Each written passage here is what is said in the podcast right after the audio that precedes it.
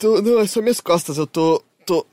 Ah, eu, não- eu acho que eu dormi numa posição ruim. Você não quer fazer o que a gente fez na. na- Alongamento, alongamento corporativo? É. Não, não, aparentemente não deu certo a última vez. Como não? Só uma pessoa elogiou. Ok, ok, ok. É, é, eu acho que é um bom, bom É, métrica. mas eu, eu, eu não sei, eu não sei se foi o que foi mau jeito, o que foi, mas é- tá uma dorzinha. Eu não sei se tô com dor de barriga e tá refletindo nas costas, porque eu comi muito doce ontem. Eu não entendo como dor de barriga poderia refletir nas costas, porque não tem nenhuma associação de uma coisa pra outra. Não, mas peraí. Gases. Uma é é- coluna e outra. outra... Dores, Gases, é, gases, gases, gases, gases. nas costas. Gases. Cara, eu Nossa, mas tem que estar, tipo, muito inchado Eu sinto dores no coração, às vezes todo mundo fala, relaxa, é só gases. e- hemorroidas doem as costas. Sério? Aham. Caralho, será que eu tenho uma hemorroida? Eu, eu conseguiria ver se eu tivesse uma. Nossa, mas tem, Depende se ela tem saiu que estar, tipo, uma puta hemorroida, né? Reflete. Reflete pras costas. Se, você, se a hemorroida É, não porque, saiu tipo, ainda, medula, né? Mas eu sentiria alguma coisa- costas. Passa pelas costas. Dentro? sim, Então Dor. eu não tenho hemorroida. dor. Basicamente. Então eu tenho. Muito. é, é uma dor na alma. Aham. É, Enfim, este aqui é mais um Bilheteria, o seu podcast de cultura. Se E eu hoje, tiver dor de barriga mesmo, eu aviso, pode deixar, tá bom? entrevistas também, aqui no Overloader. Meu nome é Caio Teixeira, estou aqui com Heitor de Paula. Com o Henrique Sampaio. Daniel Costa. Daniel Costa. É, o Daniel Costa, vocês talvez não tenham escutado o nome dele aqui ainda no, no Bilheteria, Já mas... ouviram sobre a empresa dele? É, é, mas a empresa dele está parceira do, do Overloader há dois meses já. Já apareceu no Boteco. Ah, ele que foi o responsável de trazer o Corraine e o Dolgão aqui pro, pro, pro podcast. Pro Mothership da o que? Faz duas semanas? 81, se não me engano. Duas Faz semanas. tantos anos assim? É, é, é, 1981. é, é. É, inclusive, eu voltei no passado, A transei com minha mãe e sou meu Ninguém próprio pai. existia, né? Isso que é mais existia. legal. Ah, não, mas eu sou meu próprio pai. Ah, ok.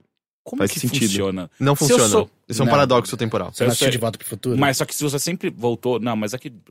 Lá não é a mesma pessoa, né? É. É um paradoxo, não tem como acontecer. Mas na realidade do Quantum Break poderia acontecer. É, a não Porque ser não que- existem paradoxos. Ah, exato, a não ser né? que quando você viajasse, você criasse um universo paralelo. Aí nesse universo paralelo, do tipo, você. É, quem você é não é o filho daquela versão da sua mãe. Aí você pode transar com ela de boa. A Yes. única coisa é que talvez fosse nascer uma pessoa não saudável, né? Porque o pool de genes é, é muito similar. Mas. Mas eu transei com E você ia ser uma pessoa horrível. É, também. E sem Será? contar Será? que você vai ter transado com a sua mãe. É, sim, é horrível.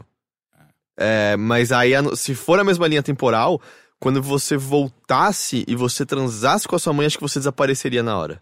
Devia fazer, um, tipo, uma. um- ia- a história de Edipo, desaparecendo uma versão futurista, né? Tipo, envolvendo viagem no tempo. Sim, você Seria? percebe que você matou você mesmo no passado. Sim. Parece bem ruim. e o oráculo é só o Google, né? Tipo, Sim. Porra, que ótima história, um roteiro bom de filme. Será- Será? Sim, muito bom. Eu assistiria. Hum, Quem é a Esfinge? Era o Steve Jobs em algum momento. É, e, e o mundo acaba e no final só sobra você. E você encontra uma outra pessoa e você se apresenta: Oi, eu sou Adão. Oi, eu sou Eva. Puta que pariu, que bosta! Não virou Caralho! Assassin's Creed, não. não. Inclusive saíram mais fotos do filme. É, eu não sei Você se, viu? Eu não sei se eu quero ver. Mas é. é, tipo, fotos, tipo, do. do Do set, né? Do rolando a filmagem. Do Fassbender, tá, né? É. Fassbender, que é a única coisa que importa nesse filme. Se não aparecer o pinto dele nesse, vai ser um fracasso. Eu acho que pros seus padrões vai ser um fracasso. Pros meus padrões, porque não vai Não aparecer vai, o pinto. ter, não vai ter pênis. Ah, não vai ter pênis. Como você sabe? Eu, eu consigo. Qual é a faixa etária desse filme? É tipo. Acho que é 14. É, não É. vai ter pênis. Será, será que ele vai sair tão caro quanto o Prince of Persia, que foi o maior- o filme mais caro de games já feito? Agora, tipo, eu acho que vai, vai, Ah, pelos vai passar. padrões sim, né? Por exemplo, você já tem, tipo, quatro anos a essa altura, não tem? A, a filmagem, a produção? Não sei. Não, Não, sabia mas eu acho que agora o. Warcraft deve ter batido esse. esse É. Ah, é é verdade, verdade, é. é verdade. Mas se bem que tem muito CG, e CG, CG barateia, né? Não é caro. Não, é caro ainda. Não, não, mas ele barateia em compensação. Se você colocar em efeito prático. por exemplo. É. É bem mais caro o Jurassic Park. por Vou exemplo. entrar no IMDB pra ver como estão essas coisas. Ok. Não, não agora, porque eu não tenho um celular, minha franquia acabou. Sabe que tem tá Wi-Fi onde a gente aqui, tá, né? Então, Tem- Eu nunca soube do Wi-Fi daqui. Ah, já. não? Não. A gente vai continuar mantendo com um segredo de você. Ok. Daniel, se você quiser, eu te conto depois, tá bom? Tá bom, É, valeu. Enfim, a gente trouxe o Daniel aqui porque eu quero fazer. A gente quer fazer um podcast especial por dois motivos. O primeiro é explicar por que, que, a, que a Infinity Print tá, tá sendo nossa parceira. E o segundo é uma, uma pergunta que a gente recebeu muito já aqui no Overloader, que é pra explicar como que foi a formação da empresa, como que funciona as nossas vidas hoje em dia a respeito disso. Então é um podcast mais focado em empreendedorismo. Tanto que é- foi algo, foi algo planejado, né? Quando a gente conversou com o Daniel, ele falou: ah, vamos fazer esse podcast especial com o Corrêne e com o Dolgão, falando que é patrocinado, e depois a gente explica o que é Infinity. E eu achei engraçado que nos comentários tinham justamente: Cara, eu não sei o que é Infinity, mas eu amo você, cara. Obrigado por esse. Pronto, agora você vai conhecer. Ah, então, assim, antes da gente começar a entrar no, no papo de troca de experiências, porque a Infinity Print também meio que nasceu um pouco parecido com o, como o Overloader, e a, a nossa esperança é que um dia a gente vire uma Infinity Print. Mas enfim, tudo isso pra falar que em algum momento a gente vai, vai se tornar o seu próximo concorrente. Ok? Ah, enfim, primeira coisa, Daniel, me conta o que é Infinity Print. A Infinity Print é uma empresa de tecnologia. Hum. No, no seu ser, no geral, ali, no, no core dela mesmo.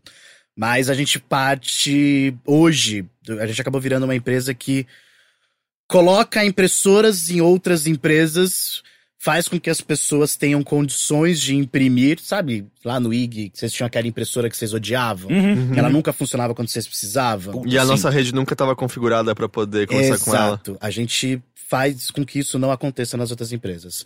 Mas a Porra, gente tem podia um... ter passado no IG, né? Uns anos É. atrás. Ia ter. A gente tem um foco bem diferente do normalzão disso, que é. a a minha intenção realmente é que as pessoas não imprimam. Ok. Elas não. Mas isso não, é, con- não é contraproducente, é o que. Não, não é. Ah, a gente também tem tecnologia, software, a gente faz desenvolvimento de plataformas. é, e a gente quer o, o- o que a gente sempre quis. A gente começou como empresa querendo isso. É, eu sou desenvolvedor, a gente começou em quatro pessoas, a gente queria criar softwares. E aí a- o mundo é louco e acabamos com impressoras, mas ainda a gente manteve essa lógica de fazer com que. é, Cara, papel é a terceira indústria mais poluente do mundo. Papel. Ah, assim, é? Qual que é a primeira? Ah, fóssil. Ah. Fóssil. Uhum. É, não- não- nem de combustível, acho que de carvão. Mas tá Ah, ali, sim, é. As é. duas a ali. China tá aí pra provar isso pra é, gente. as crianças chinesas com 12 anos e com três tipos de cânceres diferentes estão aí pra mostrar esses dados. E papel vem ali porque papel é foda, além de desmatar, usa muita química pra fazer, e aí contamina o solo, e aí é uma merda, Uhum. no geral. Uhum. Então, é, a gente sempre teve a intenção de fazer alguma coisa que fosse bacana também, pra não ficar só, pô, só trabalhar, entendeu? Fazer alguma coisa que a gente curtisse mesmo. E a gente faz isso nas empresas. Coloca as impressoras, só coloca um sistema para que essas empresas imprimam cada vez menos, né? E aí o cara Ah, o IG fazia isso também, né? A gente não conseguia imprimir nunca. é, mas não desse sentido. Mas tendo a possibilidade de imprimir. No final, o IG só tava sendo muito sustentável. É, exato. Isso não é contraproducente, Heitor, porque aí as empresas, é, conforme elas vão diminuindo o custo delas, porque imprimem menos, elas ficam comigo por muitos anos. Uhum. E aí eu tenho contratos que, assim, a empresa já há oito anos comigo, nove anos, quase desde lá do começo da empresa. mais do que meu relacionamento, por exemplo. É, não. não- Mas quais são as, as estratégias para que uma empresa consiga. é, sei lá, ela precisa das coisas impressas. Como que ela vai ela diminuir? não necessariamente precisa das coisas impressas. É, esse é, tá o na ponto. sua cabeça. acha que o que é? É muito só costume antigo, tipo, ah, deixa eu imprimir isso, achei um erro. Ah, muda isso aqui e imprime de novo. É deixa eu ler de muito novo. desse costume antigo, esse é o principal, tá? De você, as pessoas precisam ver a coisa física, ou mas na verdade tem uma grande questão e é onde a gente trabalha muito forte, que é as pessoas imprimem os papéis para que o papel circule dentro da empresa, circule entre outros departamentos, entre outros funcionários, o velho malote, Uhum. aquela questão é, que a pessoa precisa repassar a informação para frente. Nosso trabalho principal é fazer com que elas consigam passar essa informação para frente sem precisar imprimir, Uhum. né? E aí o que que a gente ataca? Cara, o usuário, o cara que tá trabalhando no geral, assim, ó, eu tô falando do usuário já na cabeça de, de TI. Uhum. O cara que tá trabalhando, ele que- precisa de facilidade. Porque ele tem um monte de outras coisas pra entregar, ele tem tarefas pra fazer. Se eu boto uma coisa complexa pra ele, meu, ele vai virar e vai falar um foda-se. Foda-se o mundo, foda-se as árvorezinhas, eu preciso trabalhar e ganhar meu dinheiro. Então a gente facilita a vida dele, deixa que seja mais fácil ele não imprimir do que imprimir. Entendeu? E aí tem uma estrutura ali de, de workflow. Eu não vou entrar nesse tecnicismo Uhum, da coisa, mas é, deixa o trabalho dele mais rápido. Aí ele curte o que a gente faz e aí ele segue. É mais ou menos por aí. Dá uma fisgada nesse início e aí quando ele já tá apaixonado. Você tem que. Só o discurso de, cara, não imprima porque pra melhorar o ambiente não cola. Ele vai colar lá com o marketing da empresa, a diretoria, porque eles vendem isso, né? Uhum. Quando eles são mais sustentáveis, eles vendem essa ideia pra frente. E aí a diretorias compram essa ideia ambiental. E óbvio, tem empresas que fazem esse trabalho sério, né? Que fazem realmente um trabalho sustentável, porque curtem também fazer.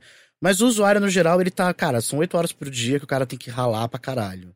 É, então eu tenho que deixar a vida dele mais fácil. E aí o cara vai com a gente. E a Infinity Print apareceu quando? Dez anos. 10 A anos. empresa tem a idade da minha filha. Como, como. Nossa, parece ter sido bem legal uh, lançar uma empresa com, com uma, uma filha. eu Imagino que. Porra, se eu não tinha onde já foi É, aventuras. Que você tem uma história. É, exato. A, a- a Infinity foi uma, uma virada de vida pra mim também, assim. Foi ela tá- foi bem importante na minha história. Quantos anos você tem agora? 33. 33. Então você tinha 23 quando você lançou. 23. Tinha 23, tinha acabado de fazer 22, acabado Aham. de fazer 22. Eu trabalhava numa fábrica de chocolate, pode falar? Não? Pode, Claro, claro, claro. Na Cacau Show. Aham. Aí e eu saí, fui demitido Uhum. e juntei com outros três amigos, falamos, ó, Odiamos chocolate. sentamos. Vamos pro papel. Porra, me deixou gordo essa porra. Eu era magro antes. Como você trabalhava como dev lá? Trabalhava, trabalhava na área de TI. Deve como infra Uhum. também. E a gente se juntou, juntou e falou, caras, rescisão na mão, seguro-desemprego, um outro cara também estava desempregado, os outros dois estavam trabalhando. Ah, vamos sair, vamos montar alguma coisa, vamos fazer software, vamos fazer o que a gente sempre quis fazer. Meu, a gente não tinha, sei lá, dois mil reais na mão de rescisão e um seguro-desemprego para receber. Mas aí eu falei, meu, vivi na favela por 20 anos, na miséria de casinha de madeira. Qualquer coisa que venha na frente agora pra mim é, é lucro, eu consigo encarar uma vida com seguro-desemprego. Uhum. Eu só esqueci que minha esposa tava grávida de sete meses. Mas você já sabia quando você falou assim, vamos lançar essa porra? Já. Mandou bem. Mandou É. bem. E É... aí eu cheguei em casa e contei pra minha esposa. Todo animadão. Uou, você não sabe o que eu vou fazer. Todo animadaço, nossa, cara, vou mudar minha vida. Aí ela virou pra mim com a cara assim, sorriu, falou, pô, acredito em você. É, Mas qual de nós Vai três lá. vai deixar de comer, assim? Eu, eu voto pra que não seja bebê. Aí de madrugada eu acordei, ela tava chorando. Puta que no cantinho dela lá na cama, quieta. E foi isso que fez a empresa dar certo, na minha opinião. Porque o isso... sofrimento, o sofrimento, dela, né? é, as Foi- lágrimas as lá- A gente criou uma máquina que Mas funciona que lágrimas e aconteceu? tristeza. E aí ela foi... A- ali eu, eu falo que foi o turning point de eu virar adulto. É que você falou, cara, ou eu vou fazer essa porra virar ou não, né? É, Fudeu. ou eu- eu- aí eu, eu pensei ali, eu falei, caralho, o que que eu estou fazendo? É muita irresponsabilidade pra essa aventura. É... Só vamos tocar pra frente felizaço que eu tava, ah, não quero ter mais chefe, porra. Mas eu acho que eu entendo isso que é, é algo quando você vai contar para umas pessoas, ô, eu tô começando uma empresa nova e tal. A quantidade de pessoas que olham e falam, ah, mas você tá meio brincando, né, de tentar fazer um negócio, você tá só tentando O pior é que eu fazer- tava. No fundo, ali na época, naquela época, com 22 anos, eu tava. Eu tava, era uma. Era uma. Era aventuresco mesmo. Era uma. Eu, eu percebi que eu não, eu não tava realmente. Eu tava feliz de fazer o negócio de não ter mais chefe e deslumbrado. Mas, meu, a gente não tinha um plano de negócio, a gente não tinha nem o produto em si, não tinha nada. A gente teve uma ideia, vamos fazer um software pra reduzir o, impacto ambiental nos escritórios. Porque todo mundo já tinha isso pra indústria, e a gente fala, onde é a brecha nesse mercado? Ah, nos escritórios, ninguém faz nada pra de onde escritório. essa, porra, essa, dessa ideia? Foi um brainstorming que vocês sentaram e falaram assim, mano, esse mercado não, não tá sendo atendido. A gente primeiro pensou em fazer games. Aham. E aí a gente percebeu. Caralho! A gente percebeu na época que a gente ia morrer de fome. Exato, é. Então, É, sua filha... Mas a gente, tinha- a gente tava pensando em fazer educativos. Ah, Né? Game Tem- tem- educativo, tem- tem pra um PC nicho. na época. É, se você consegue, a- ainda mais se você acerta o governo, por exemplo, o governo do estado, que seja, cara, você ganha muito dinheiro com essa porra. É, a gente tava bem cheio de ideais mesmo. Aham. né? E aí a gente, gente falou, vamos fazer games educativos, vamos lançar umas coisas gratuitas primeiro, vamos fazer, vamos atingir isso. Aí falou, não, aí passou essa ideia. Falou, ah, então vamos ajudar o meio ambiente com tecnologia. Mas É, como que vocês identificaram que isso era, é, tinha um potencial de lucro nesse? Porque pra, pra ter uma empresa tem que ter um potencial de lucro. Depois que a gente começou Ô, a vender Rick, e puta, começou eu não a sei ter como te lucro. falar, cara. a gente não tem potencial de lucro. Então nossa empresa tá errada em alguma forma. A gente, na verdade, a gente tem um potencial de Ah, A gente não tem prejuízo. Mas, a gente mas teve quando a gente prejuízo. lançou a empresa, se você olhasse pro mercado como um todo, a gente tava fazendo a maior cagada do mundo, né? Ah, Mas vocês tinham um plano de É, negócios. Nunca achei. Ô, Ah, peraí, não. olha pro negócio de mídia no, no mundo. Ah, mas olha pro negócio de sites legais de Não, videogame. por isso que eu Ainda falei- bem que só eu pensei nisso, porque Por a isso que eu empresa não falei deveria que sair do é papel. potencial de lucro, não um lucro imediato, sabe? Não, mas mesmo potencial, quando você olha pro, pro mercado de mídia hoje em dia, ainda mais com Mas o mercado de games é muito grande, né? É, o mercado Mas de a gente games tá no é mercado de muito mídia e não de grande. games, cara. Sim, mas a gente traba- aborda videogames. A e, gente tem tipo, uma banda de, da bunda de Me cada fala lado. quantas vezes uma empresa de games botou dinheiro na gente. Algumas vezes. Teve uma vez. Uma vez? Mas tudo bem, a gente não precisa. Não Eu Eles sei, mas é, é o que eu quero dizer é que a gente não tá no mercado de games, a gente tá no mercado de mídia. Sim, sim. Enfim, desculpa interromper, Não, porque não, eu acabei lá. de descobrir que os meus dois sócios não estavam pensando nisso. Ah, Henrique, a gente não tinha bem. plano de negócios. A gente não tinha isso que você tá imaginando agora, que eu hoje, se eu fosse abrir uma nova empresa, eu faria, tá, qual é a projeção de lucro, qual é a projeção do mercado, aonde a gente vai entrar. A gente não tinha. A gente era uns moleques com ideais e querendo desenvolver. Mas É você sente isso. que, em parte, óbvio que você. Tipo, a gente sentou, a gente conversou com muita gente, né, pra criar o Overloader e pensou no plano de negócio, mas você sente que existe um, um- um meio termo entre você fazer um plano de negócios que às vezes é meticuloso demais ao ponto de que ele vai te inibir a tentar fazer um negócio que na prática pode dar certo? Plano de negócios não, não pode ser meticuloso demais. O plano de negócio É que meticuloso o nosso demais. tava perfeito, porque o nosso mais vago é impossível. É, mas ele é meticuloso demais, ele não é um plano de negócios. Eu acho que ele, ele tira realmente uma, um- uma questão da audácia que não tem como. Você precisa ter quando você vai falar em empreender. Você precisa. A não ser que você tenha o papai que vai botar um milhão nas tuas costas, você tá se aventurando. Tá? E a gente, eu, eu era um moleque. Com 22 anos eu era um moleque. Recém, 23 recém-feitos, eu não tava preocupado, eu queria é, fazer alguma coisa legal pro mundo. Era, era isso na época. E, e por isso que eu falo que a situação da minha esposa me botou numa na realidade, entendeu? E ali foi que eu é, voltei pros caras e falei, ou a gente precisa que isso aqui seja sério, seja profissional. Não que tenha sido no começo, porque não- era, entendeu? A gente não tinha um lugar pra alugar, pra gente ficar, a gente trabalhava das nossas casas, a gente começou desenvolvendo ali primeiro um produto, até, meu, a nossa ideia era exatamente, vamos levar seis meses desenvolvendo o nosso software e vamos. E aí a gente começa a vender, entendeu? Começa a visitar as empresas. Ah, Não foi o que aconteceu. Ah, como que aconteceu? Assim, primeiro a gente descobriu que é, a gente desenvolveu o produto até antes, com três meses a gente tinha o nosso software, que é o software que a gente trabalha nele até hoje, até pra ser é, bem honesto. E a gente percebeu que a gente não conseguia vender isso. Que ninguém comprava. Que a gente tentava, e aí a gente pegava no telefone, a gente mesmo ligava. Primeiro a gente pegou o quê? Espertões. Não, vamos pegar a empresa que fala de sustentabilidade nos seus anúncios. Aí era uma Natura. Uhum. Aí tenta ligar na Natura e falar com o CIO, o cara de tecnologia. Amigo, você não vai conseguir. Você não vai chegar nessa pessoa. E a gente simplesmente não conseguia vender. Ficava ali parado e não rolava.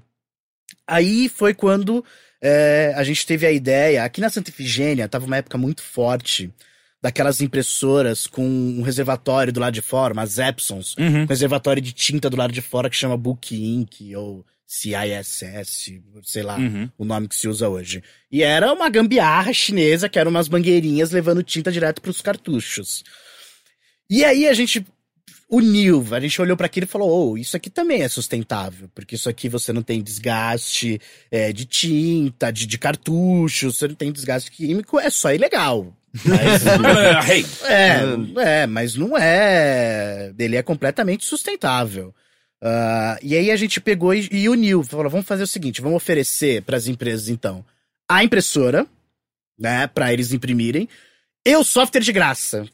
A gente mudou, mudou a lógica. A gente alugava a impressora e dava o software de graça. E aí a gente começou a falar com empresas pequenas. E aí a coisa aconteceu. Aí a gente conseguiu é, vender essas impressoras e o software de graça. O problema é que assim, o primeiro venda a gente fez uma impressora. A segunda foi duas impressoras. E aí o dinheiro que a gente tinha acabou nessa.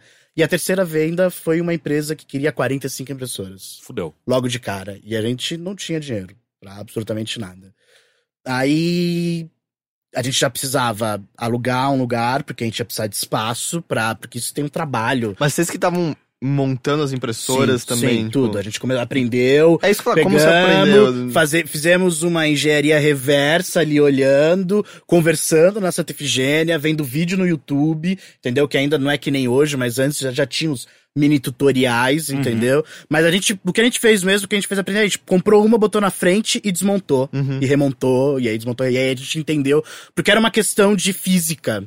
Era uma questão de. A gravidade é que levava a tinta pro cartucho. Uhum. Então, tinha que estar numa altura um pouco mais elevada. A gente conseguiu, aprendeu lá. E funcionava de boa no começo, não era que, tipo, as primeiras, puta, tem que lá estar fazendo manutenção o tempo Não, todo. funcionava uma merda.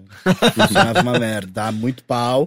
É, inundava. Se você colocava meio centímetro pra cima, inundava de tinta a cabeça de impressão. Caralho. É, e aí fudia com a impressora. Dava muito pau. Mas chegou a dar problema quando tava nas empresas? já? Chegou, chegou. Isso não, não, não era bem ruim? Isso não atrapalhava? Cara, sabe o que acontece? Atrapalha mais pra gente, porque as empresas estão acostumadas, estavam acostumadas a ter problemas com impressoras.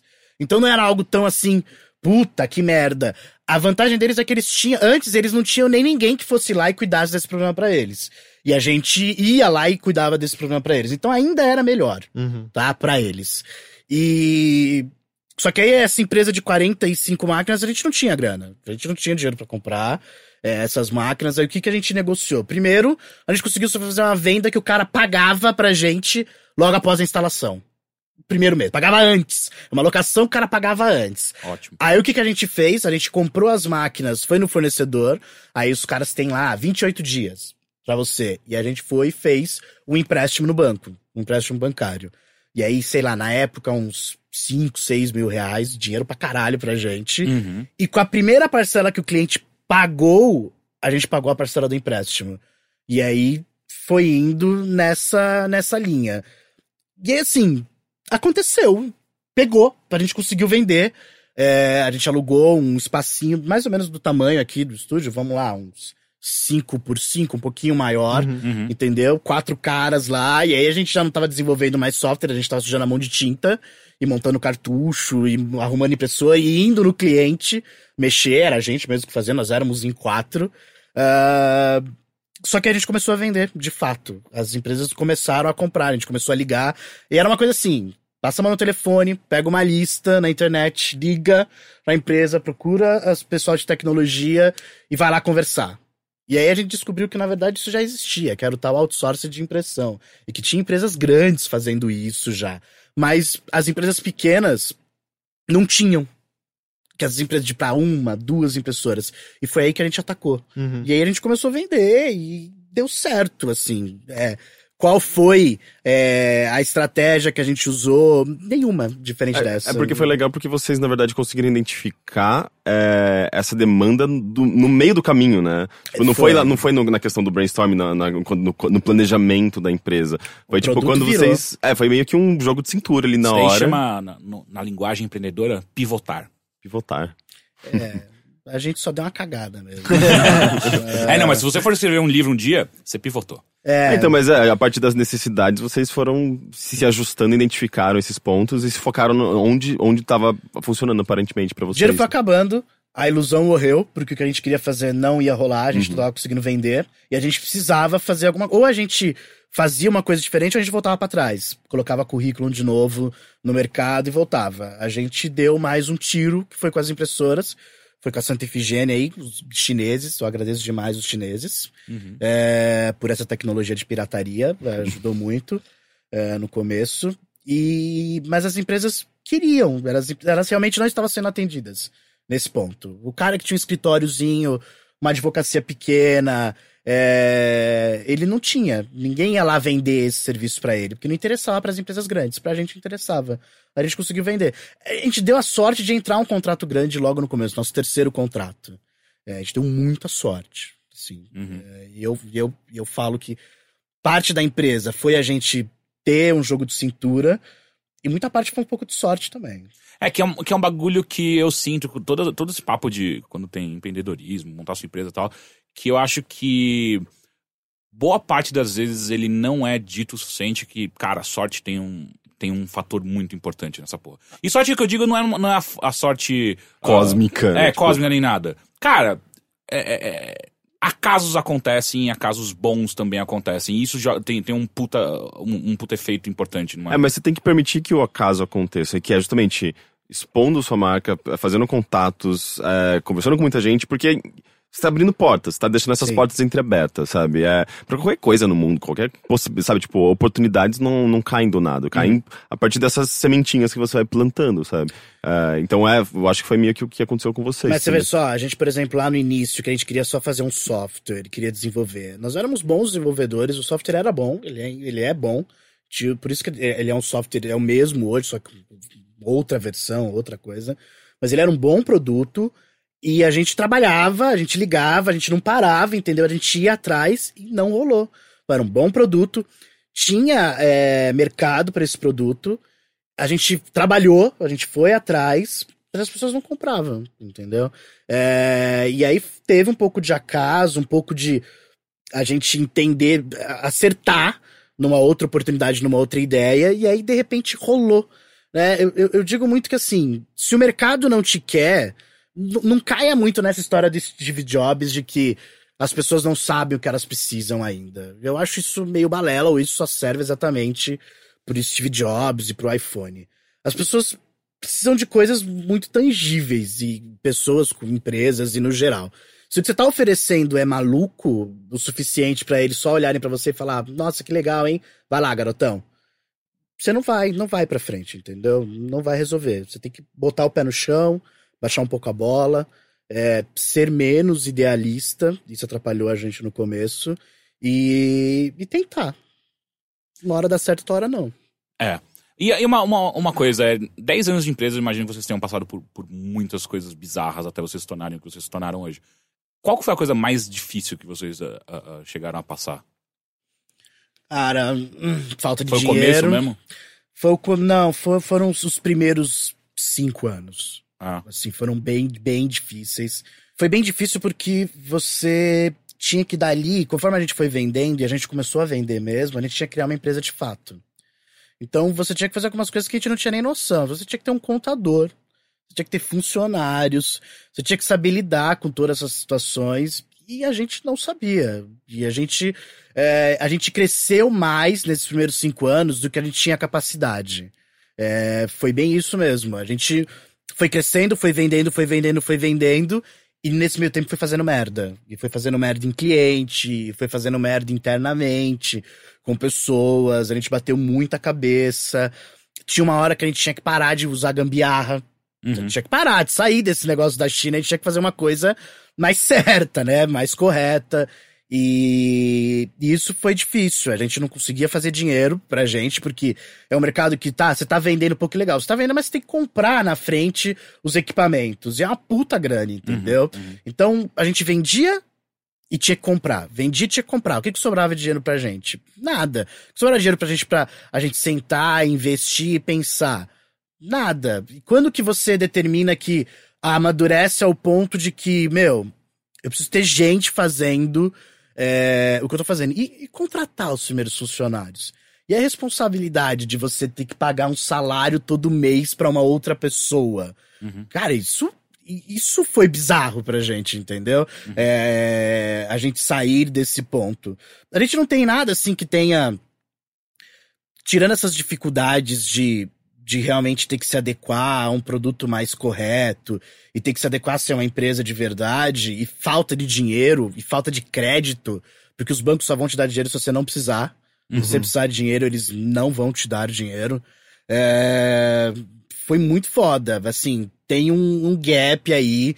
E aí é o acaso também que ajudou muito a gente. Que aí veio uma empresa que era nosso cliente. Ele foi, nós vendemos pra eles, já uma empresa maior. E aí eles viraram e falaram: ou a gente tem um grupo de investidores aqui que são os proprietários dessa empresa e eles querem conversar com vocês. E aí os caras botaram dinheiro. Compraram uma parte da gente, Uhum. botaram dinheiro dentro, nós éramos em quatro, dois caíram fora, não quiseram continuar, Venderam a parte deles? venderam a parte deles, e, e veja só, não quiseram continuar por idealismo, porque acharam que se a gente fosse ser comprado, a gente ia mudar a nossa visão inicial. Não é necessário. Você tem que jogar o jogo, você tem que se adaptar, mas você ainda pode fazer aquilo que você queria lá no começo, entendeu? Dá pra continuar. Só que esses caras botaram dinheiro. Eles, com dinheiro, cara, você precisa de menos acaso e menos sorte. Uhum. Você consegue fazer a coisa acontecer. E aí foi quando a gente explodiu. E aí virou o Brasil inteiro. E aí, eu, eu, eu, por exemplo, a gente não precisava mais administrar a empresa.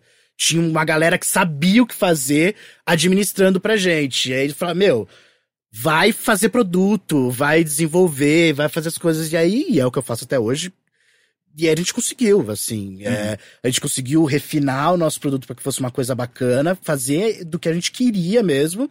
E esses caras transformaram a gente numa empresa de verdade. Então foi assim.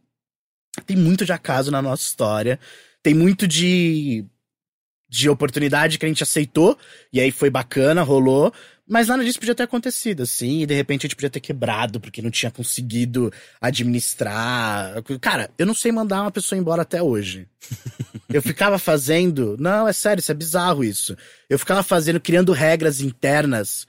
E às vezes você precisa mandar uma pessoa embora. Às vezes é melhor para a empresa. E aí eu ficava assim, tá bom.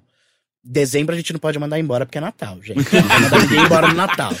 Ah, janeiro a gente não pode mandar embora, o cara acabou de voltar do Natal, comprou presente pra família. Não podia. Fevereiro tem carnaval. Aí, né? não, aí é dissídio, porque aí tem essas paradas de sindicato, aí não pode mandar por causa do dissídio. Não pode mandar um mês antes, não pode mandar um mês depois. No final você tinha uma janela de mais ou menos 20 dias pra você Aí, poder mandar. não, aí março é o junho, aniversário dele, o pessoal né? saía de férias. Aí, porra, eu não vou mandar alguém embora depois. da- Eu não posso mandar antes, que senão fica caro. Aham. E aí não posso mandar depois. O cara saiu de férias, curtiu, eu vou chegar, vou mandar ele embora. E covardia pura, porque você tem que fazer. Você tem que fazer. E aí eu, eu ficava criando milhões de desculpas. Isso atrapalhava a empresa, no geral. Ficava os caras que não deviam estar lá mesmo. E, mas eu era um cuzão. Eu sou até hoje, mas hoje eu posso. ma- Outras pessoas fazem isso por mim. Hoje em dia eu não preciso mais fazer nada disso.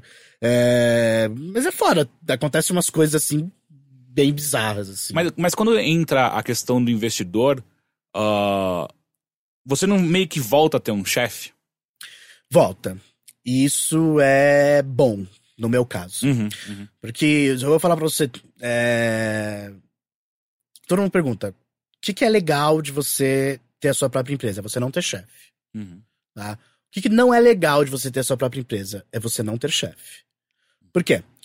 Não tendo chefe, cara, meu, faço meu horário, consigo, não, não tem ninguém enchendo meu saco, as pessoas deixam eu fazer o meu trabalho, eu consigo fazer com que as pessoas que também trabalham comigo trabalhem de um jeito legal, de um jeito que, que eu curto mais o ambiente, porque eu fui funcionário a vida inteira. Uhum. E pastei na mão de chefe pra caralho, uma pá de cuzão. É... Ok. Tá. Mas aí você também tem a responsabilidade de fazer a coisa acontecer, você tem a responsabilidade de ter que mandar uma pessoa embora, você tem a responsabilidade de trabalhar no sábado e domingo na tua casa, fazendo conta, fazendo coisas que você nem gostaria de fazer. E falta, às vezes, é, pelo menos pra mim, faltava um pouco alguém que também que desse uma direção, desse um prumo, mu- mudasse o nosso olhar pra alguma coisa. E me deixasse fazer o que eu gosto, entendeu? Então, o investidor, nesse caso, você ter um chefe que é, você tem que prestar contas. Uhum. Você tem que prestar contas pra alguém. Não é ruim. Eu tenho que prestar contas pra minha mulher, eu tenho que prestar contas pros meus filhos, pra sociedade, pros meus funcionários, no geral, entendeu? Pô, tem um cara que tá querendo botar dinheiro ali dentro. Falar, ah, só que você vai ter que prestar contas pra mim. Eu falei, meu, lindo. Bora, eu presto. Contas, assim. E óbvio também, a coisa funciona bem lá. Eles deixam a gente com. Eles são espertos. Porque às vezes o investidor ele chega e fala assim na empresa: não, aí você vai começar a fazer esse produto, esse tipo de coisa. E aí o que, que ele acaba? Ele acaba perdendo o que a empresa tinha de bom. Bom, a gente tava crescendo. Nosso produto vendia muito, sempre vendeu muito. Então os caras viram isso e não quiseram mudar. Falaram, não, galera, continua fazendo aí o que vocês fazem. Eu só quero uma entendeu? parte agora. Eu quero uma parte e vou administrar o dinheiro, vou administrar essa parada aqui. Eu falei, meu, lindo, porra, caiu do céu. Uhum. Entendeu? E eu, eu não tenho problema com relação a isso. É, é engraçado porque ah, antes mesmo do Overloader abrir, a gente foi muito atrás de investidores e a gente teve algumas conversas muito, muito grandes. E uma coisa que, que eu sempre achei interessante foi que nessa época a gente começou a fazer business plan de 3, 4, 5 anos. E, e, e, e quando a gente apresentar para um investidor, a gente tem que apresentar mais certinho o que tá na nossa cabeça, né? Tipo, ah, não, quanto eu vou ter o custo de. Investidores pediram custo de jurídico pra gente. E era, era um negócio muito louco. Tipo, que? Mas como Eu, eu, eu não sei o que é custo jurídico até. É, tipo, ah, não, se der um processo, tipo, não vai ter nenhum processo. Tipo, Mas pode, po- pode ter, mas. Não vai ter. Não é a ideia. Não, não, A, não é a- a impressão que dava era que eles pediam ah, um milhão de coisas que a gente sabia que não ia acontecer, mas é só para parece que era para encarecer a empresa de alguma forma, porque eles queriam lidar com coisas fossem grandes e que tivessem, tipo, um valor maior do que aquele que a gente imaginava pra nossa empresa, sabe? Eu, eu- eu lembro claramente de uma reunião que a gente teve no Maxud Plaza, enquanto apare- pa- passava atrás da gente, ah, a gente é, tava na as reunião. candidatas a Miss Brasil, não Miss era? Universo. Miss Universo. As candidatas Miss Universo passando atrás da gente, o investidor claramente mais ligado nas candidatas do que na gente. Uhum. Em algum momento ele vira no meio da conversa. Tá, mas, por exemplo, esse iPad que vocês estão fazendo essa apresentação pra mim, tá no nome da empresa? A gente, não, é meu. Ah, tá, então a empresa tá alugando. Quanto que a empresa tá pagando? Tipo, "N- não, cara, é, é só apresentação. É, tipo, Não. a, gente, a gente não quer complicar esse ponto. É, e aí, tipo, começou. E outra coisa também pegava muito pra gente era. Ok, ah, eu vou botar X dinheiros aqui pra vocês. Quando que vocês vendem a empresa pra eu ter liquidez dessa, dessa grana? Não, a gente não quer vender a empresa, a ideia é a gente viver disso. Quando vocês vão parar, tipo, eu lembro de coisa assim, ah, porque aí vocês conseguem ter uma sustentabilidade, vocês podem parar vocês se inscreverem, fazendo os vídeos e mandar outras pessoas. E, não, não, não, mas é, A ideia é é o que a gente exato gosta oposta. de fazer. e é uma das coisas engraçadas assim, esses caras com certeza sabem do que eles estão falando, sabe? Com certeza já deu certo pra eles de alguma forma. Mas era um momento em que você olhava e falava, mas é, é- não, não, não, esse não é o nosso jeito, sabe? Tal- Uhum. Eu não sei dizer. Até agora o nosso jeito deu certo, mas era uma coisa. Eu lembro de algumas reuniões em que a gente saía desanimado porque era, porra, todo mundo tá falando que tem que ser de um jeito muito específico, não tem nada a ver com o que a gente quer fazer. E essa última da- da- das, das Misses Brasil foi uma que os três saíram e falaram: ou. Foda-se o que todo mundo tá falando pra gente, que tal, é, e, e- e vamos fazer do jeito que a gente acha que tem que fazer. Eu é, foi lembro- engraçado, eu, eu sinto que os três saíram com essa, com essa mentalidade, né, dessa última reunião, que foi. Ah, não é pra gente, investidor. Não, não, não assim, pelo Sim, menos. É, que- é, naque- naquele momento, né, a gente tava muito mais numa pegada de construir a nossa, nosso próprio site, tipo, e criar uma imagem, criar, trabalhar com o nosso público. E de repente a gente percebeu que a gente tava indo pra uma área que a gente se- sequer entendia, que era basicamente dinheiro. E, tipo, É, e precisava a de gente nem, nem, nem tava fazendo dinheiro a gente mesmo pra, pra correr atrás de investidor naquele momento. Eu, Parece eu que eles imaginava. pediam uma fundação tão diferente do que a gente tava planejando, sabe? E eu entendo o que você fala, é, é preciso de sorte, sabe, também. E... Mas eu já tinha o produto. Eu acho que a grande questão é o produto em si, entendeu? O que esses caras vão ver é, tá, qual o produto que você tem pra colocar no mercado? No meu caso, eu, a gente já tava rolando, a gente já tinha ali uns quatro anos de empresa, entendeu? Então a gente já tinha um produto, a gente já tinha um balanço. Pô, sabe um balanço? Negócio esquisito é um balanço. É, e aí eles pediram tudo isso pra gente também, a gente mandou. é, mas já tinha, já não tava tão assim, não era o começo. Uhum. Não era uma startup iniciando. No caso de vocês, eu até entendo porque deve ser difícil pro cara olhar e ver qual é o produto de vocês. Porque, na minha opinião, o produto de vocês é vocês. Uhum. Isso era uma coisa que desagradou vários deles. Falaram, ah, porque aí um de vocês vai embora e aí? O que, que É, investir? então, eu, eu, eu entendo um pouco isso que deve ser mais difícil pra entrar na cabeça desses caras, entendeu? Ah, mas vocês vendem o quê? Não, porque vocês vendem vocês. É, tá, mas e aí? Quem são vocês? O cara, eu, eu acho que vocês é, tem possibilidade de alguém investir em vocês? Claro que tem. Mas acho que assim, num passo que tá hoje, num passo que tá futuro, porque já tem uma coisa mais consolidada, eu acho mais fácil. Eu até diria pras pessoas assim: a não ser que vocês tenham um produto genial logo de cara, não, não saia procurando investidor. Tanto- Faça o teu negócio, entendeu? É curioso, eu tava lendo justamente um texto ontem sobre o, o Dropbox, ah, sobre como a lógica de startups em que elas apareciam já como justamente a ideia é genial e aí entrava muito dinheiro. E aí a ideia era virar aqui uma, uma besta desenfreada, tipo, querendo crescer mais e mais e mais e foda-se pensar exatamente em balanço e crescimento. Pelo menos no texto que eu li ontem, é uma ideia que tá morrendo agora, assim, que o próprio Dropbox, eles fizeram. eh, Acho que o símbolo deles é um panda, né? Um negócio assim. E eles têm um panda cromado na sala principal lá do prédio deles, que foi muito caro. Parece que custou tipo 100 mil dólares o negócio.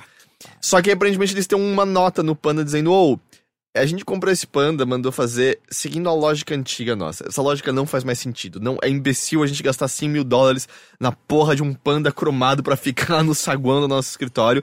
A ideia é do tipo, vamos reduzir custo onde a gente pode, vamos se tornar mais rentável onde a gente pode. Me parece meio. Meio justamente isso, assim, para com essa ideia, tipo, a gente tem que ser grandioso e mostrar pra todo mundo que a gente tá se masturbando em todos os corredores do escritório, sabe? Eu, eu tive agora na Alemanha, num evento de tecnologia, e um dos meus interesses era exatamente conhecer startups lá, conhecer produtos novos. E esse evento tinha uma área lá que era só pra isso. Eles agendavam reuniões entre a gente e as startups. E assim, eu sentando com essa galera, é meio bizarro. é- Eles estão com essa imagem realmente de. Não, peraí, a gente não quer. A minha ideia era, cara, eu tô no Brasil, tem a América do Sul, vamos pegar esse produto lá, vamos trabalhar juntos, eu faço a parte, eu já tenho clientes, eu faço a tua parte de mais desenvolvo teu produto lá. Não, os caras se sentem que o que eles querem é 10 milhões de dólares pra, pra gente montar um escritório no Vale do Silício, na, em Amsterdã, que tá virando um polo foda lá. Não, põe aqui 10 milhões de dólares, 50 milhões. É isso que a gente quer, é isso que esses caras estavam pedindo, entendeu? E eu acho isso tão bizarro, porque eu olho pra que falo, eu não tenho nem se eu tivesse, uhum. eu não tenho por que colocar esse dinheiro num, numa ideia, entendeu? Você tem que ter muito dinheiro sobrando pra. Não, peraí, deixa eu botar aqui 100 milhões de dólares de lado e eu vou botar esse dinheiro em ideias. E aí eu vou ficar bilionário com alguma delas. É o anjo, né? É muito difícil você encontrar um investidor anjo. Da, Mas eu vou te falar, desses caras, de 10 coisas que eles botam dinheiro, 9 não dão certo. Ah, sim, mas é, tem um podcast, não sei se vocês já, já escutaram, é, chama Startup ele é de um cara que, que trabalhava no, no This American Life. Uh, e aí ele falou: Não, eu vou viver de podcast, vou criar minha própria empresa de podcast. E aí ele saiu do This American Life e criou a Gimlet Media, que é, é, uma, é o que ele queria fazer era basicamente o, o, que a, a empresa que controla o This American Life fazia, que é criar vários podcasts fodas e viver disso. Uh, e aí, no processo, que é uma coisa muito interessante, ele criou o podcast Startup, que era ele gravando todas as reuniões e como foi a criação da empresa em si até ela se tornar algo que. Hoje em dia eu acho que ela é rentável, mas não é, não é nem metade do que o cara queria que fosse. Uh, mas acho que normalmente é assim. Uh, e é muito interessante quando ele tem reuniões com investidores, e porque ele era um cara muito, muito focado em tecnologia, então ele conhecia muita gente no Vale do Silício. Então ele tem várias reuniões com caras muito fodas, caras que ganharam dinheiro com Napster, cara, cara que ganhou dinheiro com essas coisas. E aí, uh, é, é, ele fala exatamente isso. É, um dos investidores fala, cara, eu investi, eu já, esse ano eu já perdi mais de um milhão e meio de dólares investindo em coisas X. Uh, mas tudo bem, se eu acertar uma vez, eu recupero tudo isso em um mês. E é muito estranho. Você sente que parte desse, desse deslumbre, sabe? Não, não, me dá 50 milhões, eu vou lá pra Amsterdã fazer isso. Faz parte de uma ideia, uma galera que tá. que foi vendida a elas a ideia dos três garotos numa garagem, criaram um Facebook estão ricos. Três garotos numa garagem, criaram um Instagram estão ricos. E além dessas histórias serem todas meio mentirosas, na uhum. real, é do, tipo, eles estão só mais com. Sei lá, eles estão acreditando demais na fantasia e não na realidade. Mas isso eu acho que todos passam por isso. Eu acho que a gente, até a gente lá atrás, passou um pouco. É quando eu falo que a gente era movido por ideais. É, só que a gente não tinha esse vislumbre nem de perto de alguém chegar e botar dinheiro. Mas esses caras lá na Europa, lá nos Estados Unidos, eles estão vivendo e isso é uma bolha. Isso quando não existe mais, se não existe, se ainda existir da maneira como eles pensam, não vai existir. Vai, vai gerar uma, isso vai gerar uma bolha e vai dar merda. Gente, o Twitter não faz dinheiro. Uhum. O WhatsApp não faz dinheiro. Quanto o Facebook pagou no WhatsApp? Puta, foi, foi a compra mais cara que eles fizeram desde o Instagram. Eles, aí, eles não fazem um real com o WhatsApp. Uhum.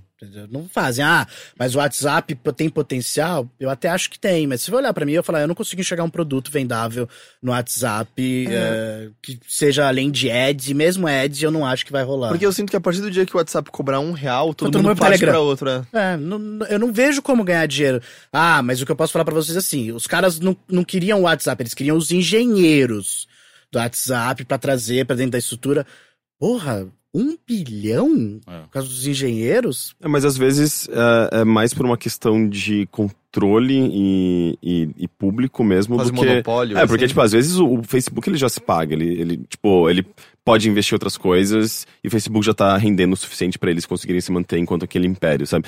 É, mas assim, tipo, sei lá, o VR mesmo, eles compraram lá o Oculus Rift. é um justamente pra ter, pra ter uma, uma presença naquele, naquele espaço e eles expandirem, sabe, tipo, a, a o controle deles, sabe? Tipo, a atuação deles nesse, nesse, em diferentes áreas da tecnologia, sabe? Mas o VR faz todo sentido para mim, porque o VR não é um produto que eles tinham. O VR é um produto que pode se encaixar com os produtos que eles têm, ele já tá demonstrando isso. Eu já vi palestras dele falando, o pessoal vai usar a rede social através do VR. Então eu enxergo isso se encaixando. O WhatsApp, eles já tinham o Messenger. Uhum. Entendeu? Então, por quê? Porque, é, é, só, é, você falou mesmo, só se fosse. Eles alegam que o pessoal costuma falar que é para contratar os engenheiros. É, sério, ninguém é tão genial assim que valha um bilhão. Que, meu, você vai e contrata outras pessoas que Não, vão fazer. É, é, tipo evitar concorrência, né? Tipo, às vezes é tipo, é, era uma concorrente deles em mobile e a partir do, do momento que você compra, não é mais concorrente, é, é você, sabe? Então vai crescer e vai, vai aglutinar. In- Independente do, do, acho que do valor que eles acabem agregando, tipo, financeiro, tem um valor muito maior ali, eu acho que é, tipo, justamente de controle e, tipo, presença, sabe? Eu acho que existe a possibilidade de um dia a gente acordar e os caras dizendo, ou então o WhatsApp vai fechar, vai ser só Messenger agora, ok? Eu achei que isso fosse acontecer logo Ah. no momento da compra. Ah. Pra mim fazia mais sentido isso. Inclusive, eu tava reparando, tipo, o Messenger consome muito mais bateria do, do seu Sim. celular. Sim. Ele é muito mais pesado, né? O Facebook inteiro, se você instalar o Facebook no seu celular, você vai ver a. É, tanto Cai. que no celular eu, eu só uso o Facebook e o Messenger entrando no navegador do celular e entrando no Facebook através de lá. Até eu economizo No espaço. navegador? É, no Safari, e aí eu entro lá no. Mas não fica mais pesado? É bem mais pesado, vai. Mas o Não, Safari é, é obrigatório, Safari. você não tem como É. apagar o Safari.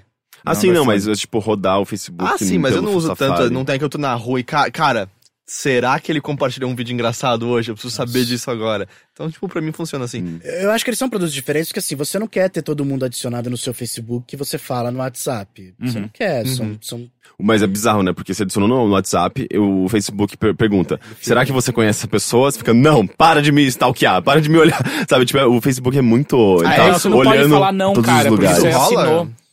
É que eu não Pois tenho é. o aplicativo do Facebook, aí eu não, Não, ele, sei. ele faz esse tipo de cruzamento. É cruzamento. bem, é bem Uau, óbvio. é, então, mas que coisa, porque É pra meio mim o telefone é uma coisa muito pessoal, eu não quero sair Então, mas o. WhatsApp não é telefone, né? É um aplicativo. é- Não, mas é- ele é usa o número de corporação. telefone, né? Sim. Entende? Tipo, eu não quero que eu- quem eu no Facebook saiba meu número de telefone. É, eu acho que tem, tem utilidades diferentes o WhatsApp e o Messenger. É, mas, por exemplo, o Facebook ele já usa a integração com o Skype, Uhum. né, pro Messenger dele, para essas coisas.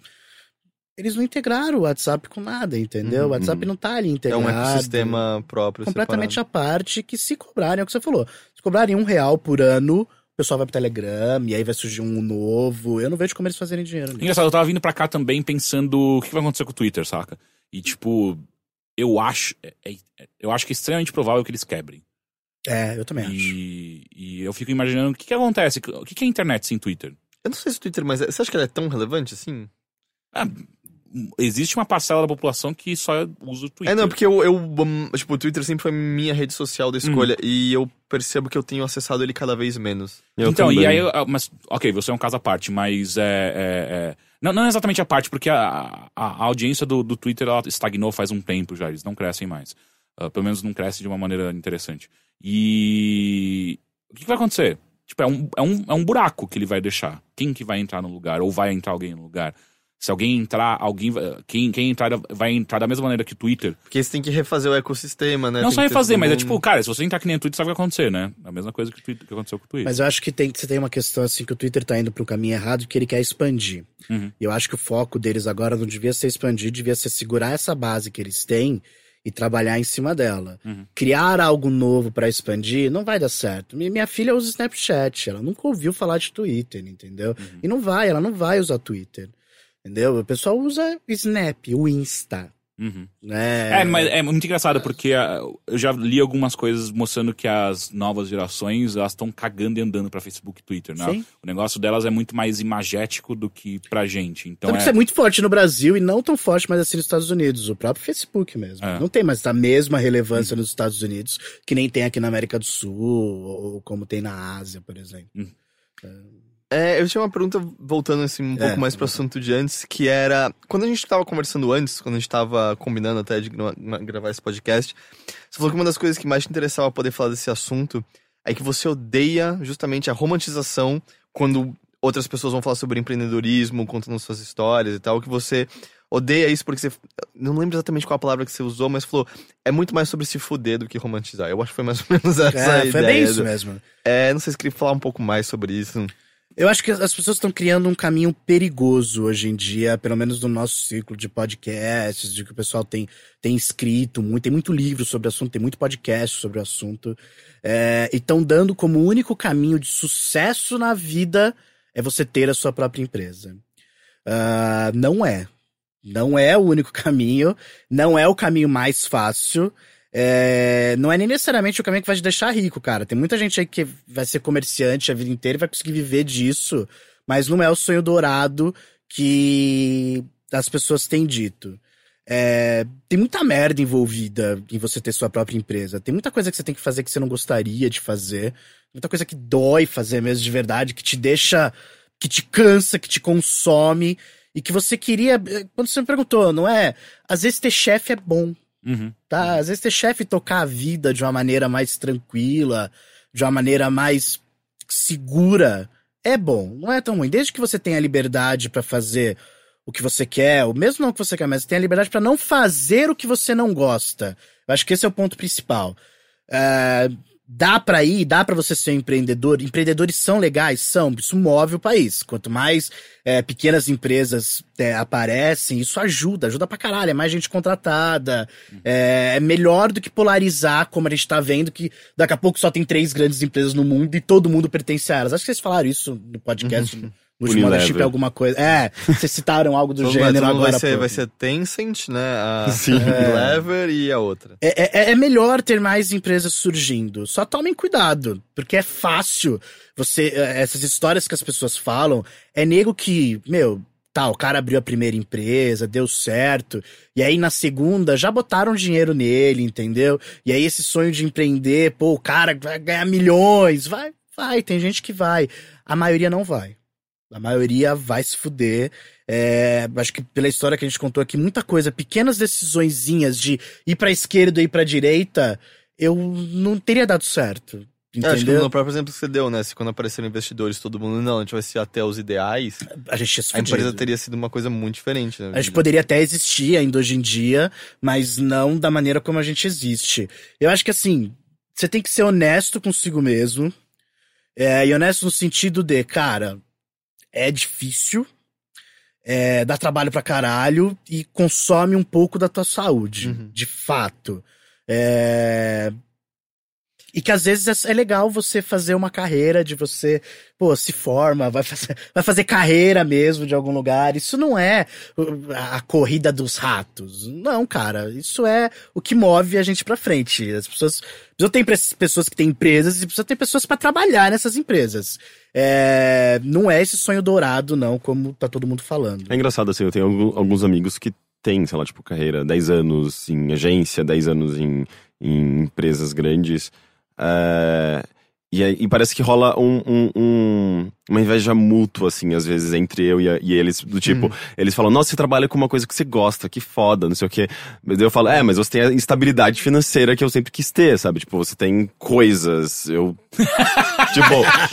É, então, mas tem, tem um lance de coisas. Isso foi muito triste. Você tem coisas, não tem um. Então, mas existe esse, esse lance das coisas que, assim, tipo, não é onde vai vir a sua felicidade, sabe? Tipo, todo mundo sabe que felicidade faz. é, vem muito mais de você fazer parte de uma. Se, se integrar em uma comunidade ou fazer parte, tipo, de, de um círculo social e. Enfim, coisas que não tem nada a ver com objetos materiais. É, mas é engraçado, assim, tipo, eu como eu sou aquela pessoa que não tem necessariamente os objetos materiais, e eu, sei lá, tem coisas que eu gosto que são coisas físicas, sabe? Tipo, eu queria fazer, investir eh, em música, eu preciso pra isso, preciso comprar equipamentos. Eh, então eu não invisto porque eu não tenho dinheiro pra comprar os equipamentos. Eh, e, e, e- e é engraçado, assim, tipo, esse- eu tenho amigos que têm essas coisas, mas eles não necessariamente usufruem. E, tipo, e tem essa, essa inveja de, porra, eu faço uma coisa que eu ganho dinheiro, tipo, eu tenho minha estabilidade, mas, tipo, eu detesto isso que eu faço. Eu detesto as pessoas com quem eu trabalho, sabe? A grama é sempre mais verde, né? Do outro lado. É, então. E- e- mas eu- assim, é- é- eu acho que isso é uma caracter- característica do ser humano, sabe? Tipo, eu você nunca tá lembro- satisfeito com as coisas. Eu tava outro dia me pegando assim, lembrando da época do IG, sabe? Do tipo, ah, verdade, né? Eu tinha um salário fixo bom até. Mas tinha muita coisa muito ruim lá, né? Você tem que se lembrar, às vezes, por que, que você resolveu deixar aquilo pra trás. Por que, que você resolveu que aquilo não era mais uma boa ideia. Hum. Porque apesar do salário fixo, era meio. Ah, a gente não tava conseguindo fazer as coisas nas quais a gente realmente acreditava, né? A gente não tinha uma plataforma que deixava aquele material da maneira como a gente gostaria que ficasse. É, e- e não é- a gente não é estaria demitido como- nessa altura porque o negócio tá Sim, falindo. pois é. né? Tem, tem essa parte também que ajudou bastante a dar um empurri- empurrãozinho final, né? Mas eu acho isso também um pouco perigoso, essa ideia também de, meu, só trabalhe com o que você gosta. Sim. Eu acho também um perigo, tem, tem, tem alguma coisa ali. Cara, às vezes você tem que cuidar da tua família, Uhum. às vezes você tem que Ó, fazer tem que ser dinheiro. prático. É, você tem que. Também essa coisa das pessoas, tem muito negro que eu, tô, eu vejo hoje, não, sabe, vou largar e vou vender água de coco na praia, porque é isso que eu curto, praia e mar. Ok, cara, se você acha que dá pra você viver, tocar isso, isso vai te fazer feliz, vai lá. Agora, de repente, dá uma segunda pensada, entendeu? Eu diria pras pessoas. Eu, eu fui muito pobre. assim, miserável. Quando era até os meus 18 anos, eu sempre trabalhei, trabalhei desde os 12. É, mas tinha uma condição de vida muito ruim, entendeu? Cara, me dava alguma coisa naquela época que me desse dinheiro, mas que eu não gostasse de fazer, e foda-se, é, é, era o que eu queria, entendeu? Não dá pra gente ficar só romantizando o trabalho. O trabalho é sobre ganhar dinheiro e pagar contas. Mas você sente que, é, tipo, acho que até algumas pessoas mandaram e-mail, a gente até já falou a mesma coisa, tipo, cara, é, sonho é uma coisa legal, mas você tem contas pra pagar no fim do mês, tem Sim. um filho pra sustentar, mas ao mesmo tempo, isso é coisa prática, mas você mesmo tava falando como você lançou um negócio próprio com uma mulher grávida de sete meses. É, não, mas É aquilo, eu, que- eu falei, aquilo foi uma loucura completa, aquilo foi uma aventura, e foi uma aventura irresponsável. Deu certo, pô, deu pra caralho, hoje eu faço um dinheiro, consigo pagar minhas contas e faço o que eu gosto.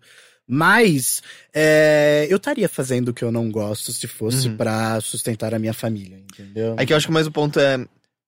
Há um equilíbrio, sabe? Existe, acho que, o, o ponto que você tem que ter só prático, mas às vezes acho que tem que ter consciência que se você não arriscar alguma coisa, você não vai saber se aquilo vai dar frutos ou não. Sim, mas eu acho que tem épocas da vida que dá pra você fazer isso, Tá. tem épocas que não dá Uhum. mais. Entendeu? E eu acho que às vezes também você consegue administrar, às vezes tá tá num, num escritório de merda que você não gosta, uma coisa que você não tá fazendo, cara, ok, não é o fim da vida. Sai dali e curte a tua família, curte o que você consegue com aquilo, entendeu? É, aí você tá falando, esse grau de, de insatisfação que as pessoas têm hoje, eu vejo isso nos meus funcionários às vezes. E a gente tenta do nosso lado lá, eu, eu, eu como. é, eu, fa- eu falo pros caras, meu, a gente. A gente tenta fazer um negócio aqui, um ambiente mais legal, uma coisa mais legal, mas isso aqui é trabalho, não vai ter jeito. De repente você. Eu não vou falar pra você, ah, não, você não gosta do que você tá fazendo, vai procurar outro emprego fazer. Não, cara, continua fazendo o que você tá fazendo, é, porque você faz bem, entendeu? E usa o dinheiro que você ganha, isso que você faz, pra fazer coisas, pro lazer. Separar um pouco o que e- e, hoje o pessoal não quer mais separar, que é o trabalho, do prazer, da vida. Eu entendo, eu acho mó bacana. Eu tô falando de boca cheia, porque eu faço o que eu gosto. Mas eu, pelo outro lado lá, de, de, de, de, de passar necessidades, eu diria, faça o que você não largue, não seja louco, porque, ah, vai todo mundo, empreendedorismo é legal. É, tenha pé no chão. Até porque, até porque, tipo, mesmo que você vá fazer aquilo que você ama, é, se você quer que transformar essa empresa numa coisa rentável e transformar ela num, num caso de sucesso, você vai ter que se dedicar pra caralho, você vai ter que ralar, você vai ter que fazer muita coisa que você não gosta e vai e vira trabalho em algum momento, sabe? Tipo, você sempre vai fazer coisas que vão ser um pé no saco, sabe? Você não vai fazer é muita trabalho. coisa nojenta, cara. Quando você. Esse negócio de você empreender, de você, você não vai fugir disso, tá? Você não vai fugir de você fazer coisas que você não gostaria de fazer. Desde eu posso dar Eu falei brincando aqui de mandar pessoas embora, mas isso é uma merda gigantesca, assim, pelo menos pra mim. Isso é bem difícil. Mas você tem que fazer. Você vende um pouquinho sua alma. Entendeu? Você vende um pouquinho seus ideais, sim, porque senão você não se encaixa. É simplesmente assim, você fica fora, entendeu? É, eu não vejo que é esse caminho todo de flores que as pessoas veem, não.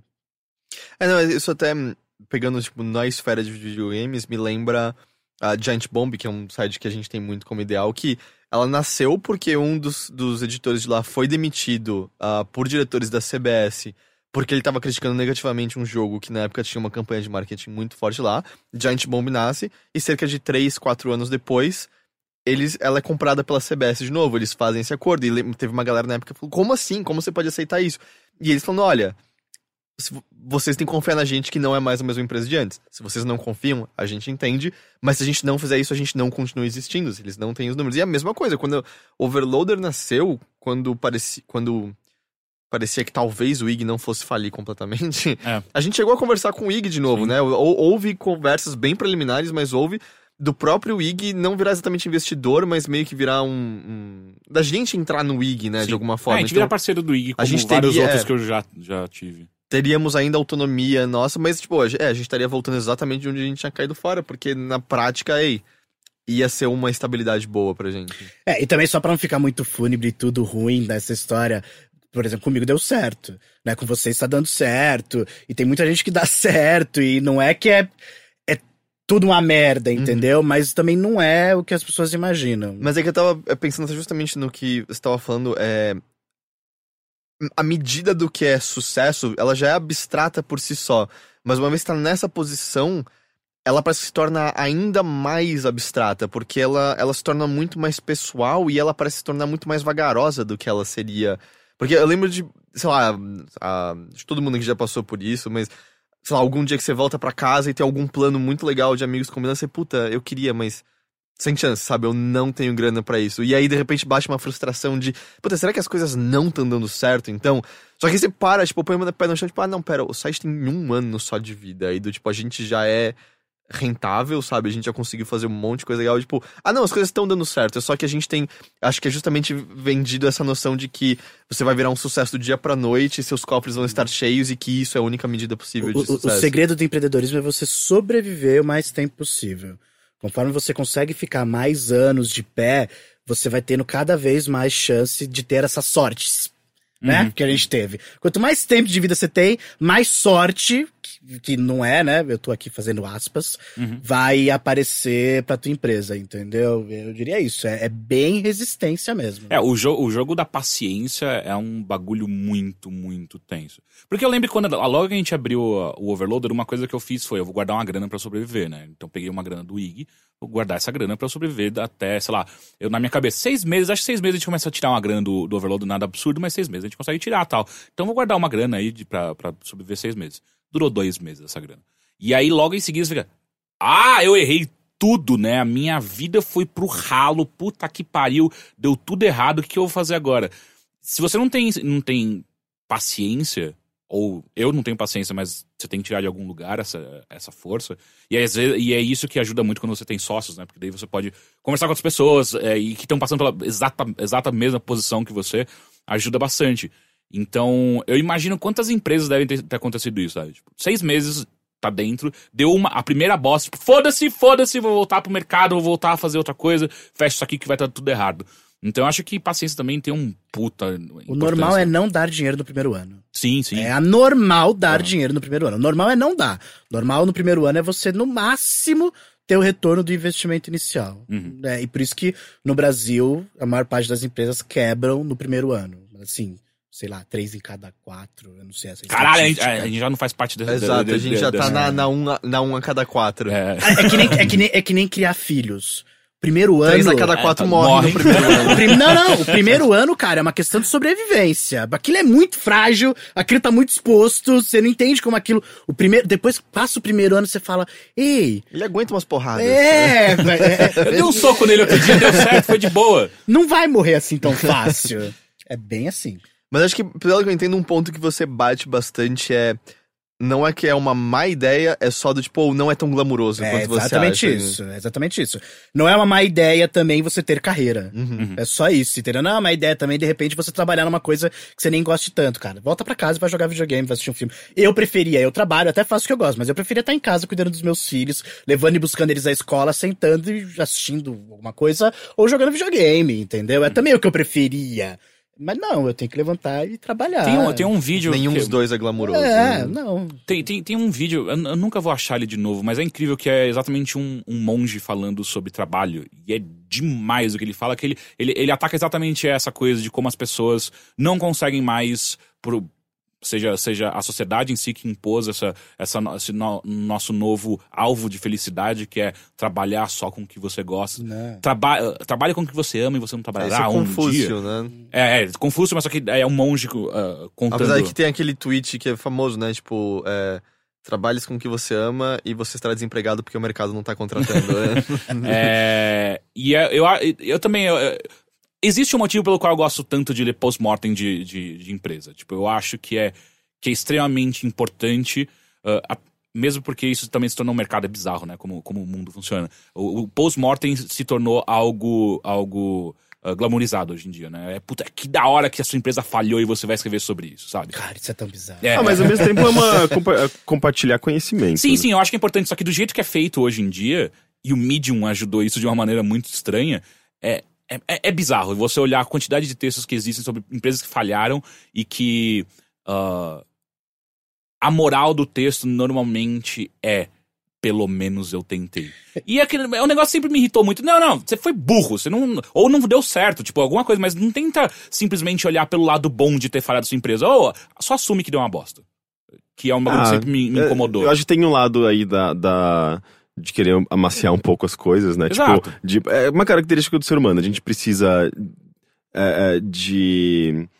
é, alguém passar a mão um pouco na cabeça também, sabe? Tipo, é meio que. As pessoas fazem merda, é, co- coisas erradas acontecem, sabe? Tipo, vamos tentar pelo menos olhar do lado positivo. Eu acho que é importante isso. Porque senão você não investe de novo, você não, você não tenta de novo, você fica deprimido, você, sabe? É, então, eu acho que é, tem um lado aí importante nessa coisa de, de, de saber que a exp- experiências aconteceram, você aprimorou, você é uma pessoa melhor, você tipo, tem mais conhecimento a partir das suas tentativas. Porque se você permanecesse sentado com a sua bunda na frente do computador, num ambiente seguro, com o seu salário, você não teria vivido nada disso, sabe? Você não teria tido nenhuma dessas experiências, você não teria conhecido nenhuma dessas pessoas e teria a sua vida É, comum mas é que como quando você só fala, você só, só olha pra essa experiência e essa parte positiva, não sei se você aprendeu Não, não, não é, assim. é, então, mas não é só olhar, né, tipo, pra esse lado. Acho que você vai olhar pros dois, até porque você viveu, sabe, na pele, É. como é ab- abrir a empresa, como é lidar com tudo isso. Então, tipo, você tem o lado bom, o lado ruim, tá tudo ali, você escolhe o que, que é mais é, importante pra você, pra levar pra, dali pra frente, sabe? É, enfim, tipo, eu acho que o compartilhamento dessas experiências são super importantes, sabe? Tipo, e até porque, tipo, é, é inspiração pra, pra gerar ideias pra, pra pessoas que têm, às vezes, às vezes, essa vontade, mas têm medo também, sabe? Então, não sei, tipo, eu acho, eu acho importante. Eu não sei, eu, eu gosto. Esse podcast, de certa forma, é, é isso, sabe? Sim. Só não pode ser o discurso do único caminho. O único Uhum. caminho para o sucesso é empreendedorismo. Esse discurso tá errado. Sim. É só isso, na minha opinião. E esse mercado de livros de empreendedorismos é bizarro. Não leiam. Eu, eu tenho eu, dois conselhos para pessoas que querem abrir suas empresas. Um, primeiro, paguem seus impostos direitinho, mas também, ao mesmo tempo, sempre procurem maneiras legais de diminuir o custo dos seus impostos, porque isso é possível, é legal, e batalhem em cima disso. E segundo, não leia esses livros. Você acha que isso cai no mesmo âmbito? Eu não sei se é preconceito da minha parte, tô aqui pra desvendar isso. Toda vez que eu ouço alguém de. Ah, eu fui num workshop de um cara que é Autoajuda. sobre sucesso. Aí, tipo, eu nunca vi alguém falando, não, e as coisas mudaram mesmo na minha vida depois que eu fui no workshop daquele Não, cara. É autoajuda. E... qual é o sucesso do cara? Ele é virou um palestrante. Esse é o case dele. Entendam que como o cara tá fazendo dinheiro é com palestras. Esse é o case dele. Olha só, o cara montou um discurso bacana e consegue vender esse discurso. São os gurus, né? É os gurus. Assim, não, não assistem, não leiam. É um conselho. Isso não é verdade. Você fica deslumbrado. É, É o e- motivo pelo qual amam tanto a biografia do Steve Jobs, né? A gente não para de fazer filmes recontando e contando de novo a história dele. Mas o filme foi legal. O mais recente. É, o mais é. recente. É- faz não, mas meu é ponto, legal. sabe, tipo, é, é idealizado de uma maneira, porque, tipo, eu posso seguir os mesmos passos que ele, quando tá tudo deixado, apagam toda a parte de. Eu li a biografia de Steve Jobs e a única coisa que eu aprendi foi nunca seja como ele. É, tipo, tem o Wozniak do seu lado, né? Essa É, e a nunca seja lição. como ele, porque ele é bem escroto. Tá, e agora, agora eu quero fazer uma pergunta que é, a gente continua no assunto e tal, mas é. Não me entenda mal, eu não- tô tentando. É, é, é... E. Não, calma, cara. É, não, olhe, não, não olhe os dentes do cavalo dado. Mas é por que, que vocês acharam que, porra, o Overloader é uma boa empresa pra gente investir? Vocês são lindos. Ah, não, e- e- isso a gente sabe, mas foi só o, o branco dos nossos olhos que, que Não, atraiu a não. Infinity? Então Porque meus dentes não são muito bons, pra falar a verdade. Acho que tem- a gente pode separar isso em dois fatores: um fator pessoal e um fator profissional. Uhum. Ah, na, na questão profissional, o- a, a minha empresa já trabalha hoje. O nosso marketing é focado para pessoas ligadas à área de tecnologia. Então, eu- hoje eu não faço mais que nem eu fazia antes de pegar o telefone e ligar para as empresas. Hoje elas nos procuram. Né? Hoje a gente faz eventos grandiosos com essas empresas. Assim, você junta num resort 150 CIOs das principais empresas do país, e a gente tá lá, e eu vou pra Alemanha conversar com as pessoas. Hoje a gente consegue fazer um marketing de maneira tá chique. diferente. É, hoje eu tô um luxo, meu amor. Só que a gente tem uma parte que é muito. que fica em branco nisso, que é. E a equipe desse cara? E a equipe desse CIO? E esses caras que trabalham lá áreas? Às vezes o cara chega. CIO, gente, é o chefe da área de tecnologia, o principal. Né? O principal diretor da área de tecnologia de uma empresa. E. Às vezes o cara chega, leva o nosso nome, e às vezes essa galera não sabe quem a gente é. Né? Então a gente agora tem uma outra frente que é trabalhar o nosso nome para essa galera. E eu vou nos botecos, eu, e eu sei que o pessoal que escuta, que na maioria está ligado de uma maneira ou de outra com esse, esse nicho de tecnologia. Então a gente achou bacana fazer. Por um outro lado, qual é a escolha?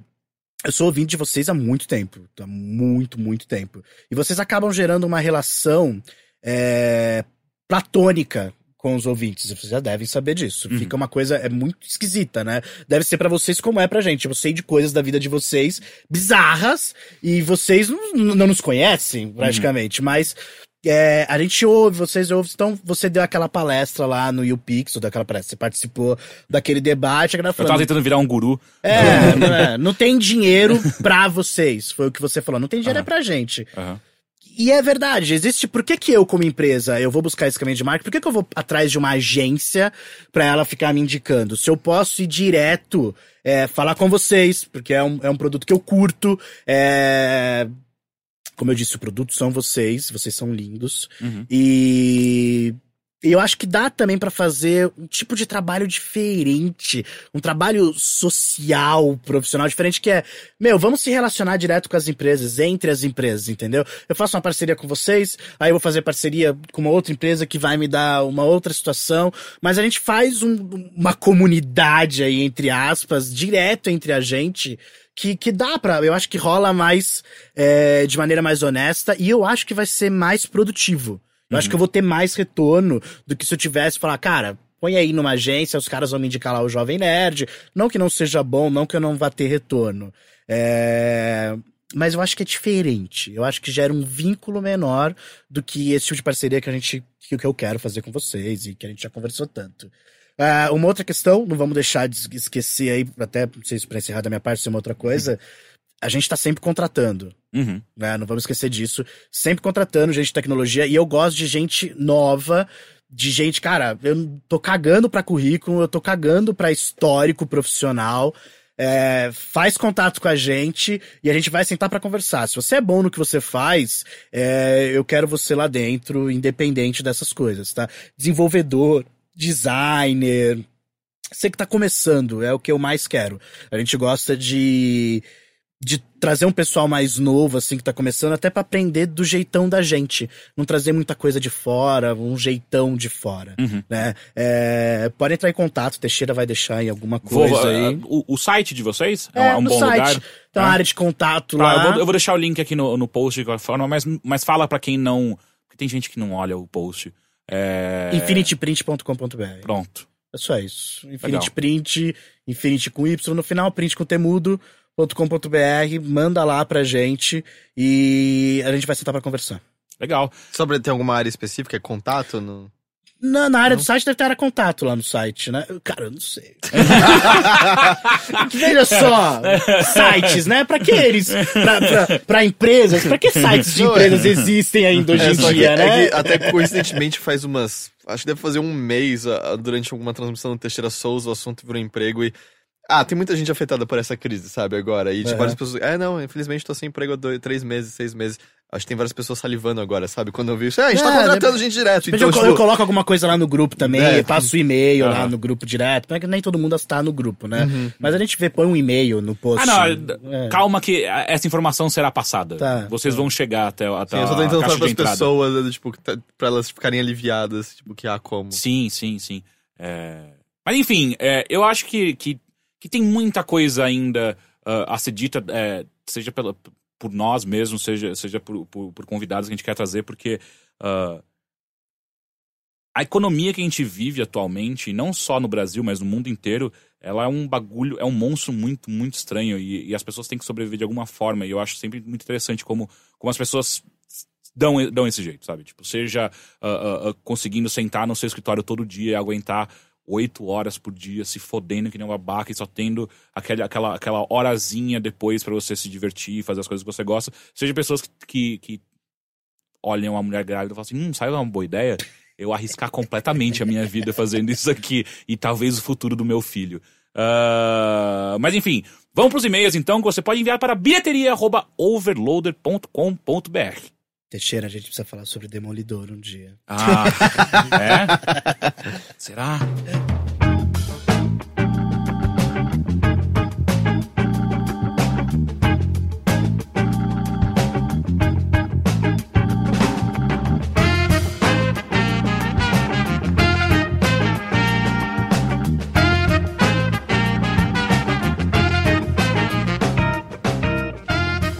Olá, amigos do Overloader, tudo bem com vocês? Aqui é Luiz Fernando, de Passo Fundo. Você não ia falar, tipo, você pode mandar e-mail também para, Eu já né? fiz isso. Você já fez? Fez? Não. Não, você Eu não fiz. fez. Não. Como assim, cara? Tem, tem o editor do meu lado balançando a Fez? cabeça. Ah, é. Sim. Eu achei que você só falou vamos pros e-mails. É, Não. eu também E você achei. pode enviar para o bilheteria.overloader.com.br. Ah, ok, desculpa. Enfim, olá amigos do Overloader, tudo bem com vocês? Aqui é Luiz Fernando de Passo Fundo, tem 18 anos. Tem um, um parênteses estranho branco, viu? Hahaha. Sei lá. Venho, venho trazer para vocês uma dúvida recente minha. No mês de fevereiro eu comecei minha faculdade de filosofia e sacam quando o clima acadêmico é totalmente diferente daquele que os professores do ensino médio criavam? Eu não sei o que você esperava numa faculdade de filosofia. Mas tudo bem. Tem uma definição para isso chamada simulacro da falsa representatividade. Ok, você já tá na faculdade de filosofia. Onde se cria uma identidade imaginativa e a realidade simplesmente pega essa criação da mente e deturpa ela completamente. Com relação a vocês, nobres amigos, quando começaram a faculdade que fizeram, houve esse choque de ideal versus realidade? Nossa, pra mim não, pra mim foi bem. Sei lá, foi tão animador pra mim, porque, tipo, eu comecei a entrar em contato com pessoas diferentes, tinha uma outra dinâmica do colegial, sabe? Tipo, eu tava vendo coisas que me interessavam, coisas que tinham a ver com a área que eu queria trabalhar e conhecer na época.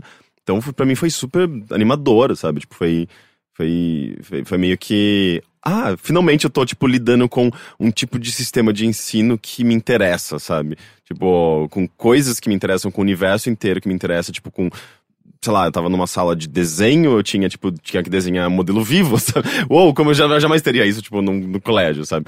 É, então, foi, pra mim foi bem legal, sabe? É, eu, pra mim foi uma merda.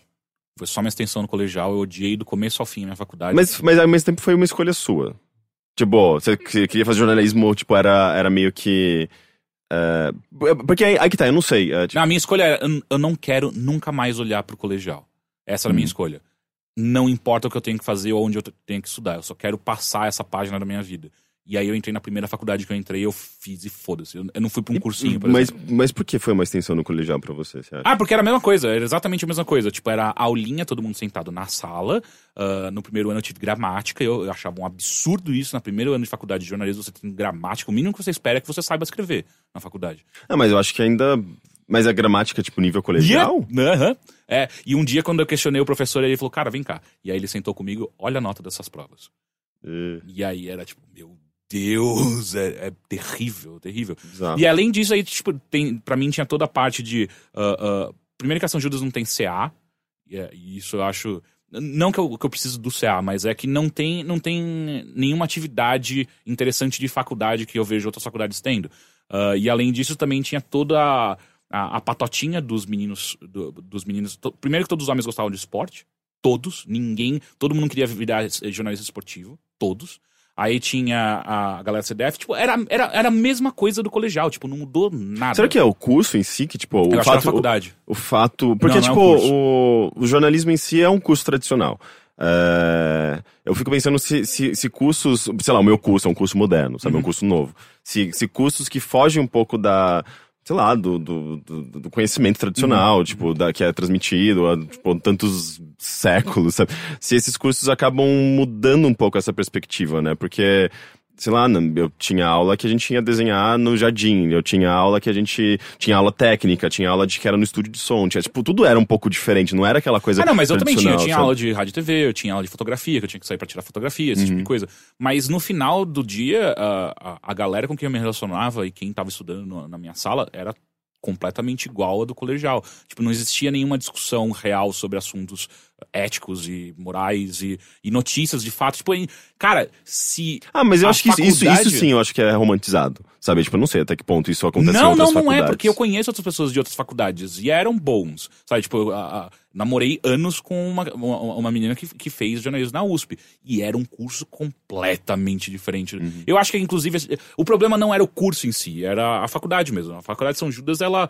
ela a faculdade, pelo menos de jornalismo, ela só mantém o que você vem do colegial, sabe? Tipo, é, é- o formato é a- é a mesma coisa que você tem no, num colegial. E pra mim foi horrível. É, no- no- no- nos primeiros seis meses eu queria largar a faculdade, eu queria fazer qualquer E outra o coisa. Teixeira acabou de fechar mais uma porta de patrocínio. Talvez, mas não, eles não têm tanto dinheiro assim. Ah, e eu acho que eles nem seriam inteligentes o suficiente pra. ah, cara, eu tive aula de internet, de jornalismo digital, escrevendo numa folha de papel. Aqui É, vai o link. Eu não tô zoando. Era tipo assim, ah, eu, eu escrevo uma notícia à mão, porque a gente virou, viramos selvagem novamente. Ah, e aí no meio tem, tem, tem, tipo, ah, coloca aqui onde vai ser o link. Tipo, tem que escrever assim, ah, entre parênteses aqui vai um link. Aqui. É, isso, isso parece Saca? meio, Então ser meio assim, é... contraditório. É, não. tanto que no meu segundo ano, quando eu entrei no, no estágio no Estadão, eu falei, ok, eu- agora eu quero que se foda a, a faculdade. Eu, eu não entrava mais em salas. A minha sorte é tinha uma amiga minha que assinava a, a lista de presença pra mim. Era a única coisa de adulto que eu achava que existia na faculdade, que eu burlava no final, que era, ah, não vai ter chamada. Era a única coisa que tinha. Mas é engraçado, né? Eu que trabalho com jornalismo e eu não fiz jornalismo, eu aprendi na marra, sabe? Tipo, aprendi. Mas todo, eu acho que todo jornalista aprende na marra, cara. Tipo, na É, faculdade. aprende pra mim, mais faculdade jornalismo é a coisa mais prática. inútil que existe. Tipo, tinha que ser um, um curso técnico, eu já falei isso Tanto é que não vezes. é, não é exigido e eu acho que, Ah. sei lá, tipo, se fosse exigido seria esquisito, porque tem áreas específicas, principalmente do jornalismo, que, que é bom que você tenha pessoas, tipo, que fez uma outra faculdade. Tipo, mesmo na parte de ciência, sabe? Se você põe um jornalismo... Exato, você é, vai ver. que é é. um jornalista que é formado em jo- jornalismo e não tem, às vezes, uma base de geologia, de geografia, de biologia, de... é, Sai merda. Tanto é que, tipo, os cientistas, eles reclamam muito do Exato. jornalismo científico aqui Ah. no Brasil. É porque o, o cara tá mais importante com a manchete do que com a informação necessária, de fato. Uhum.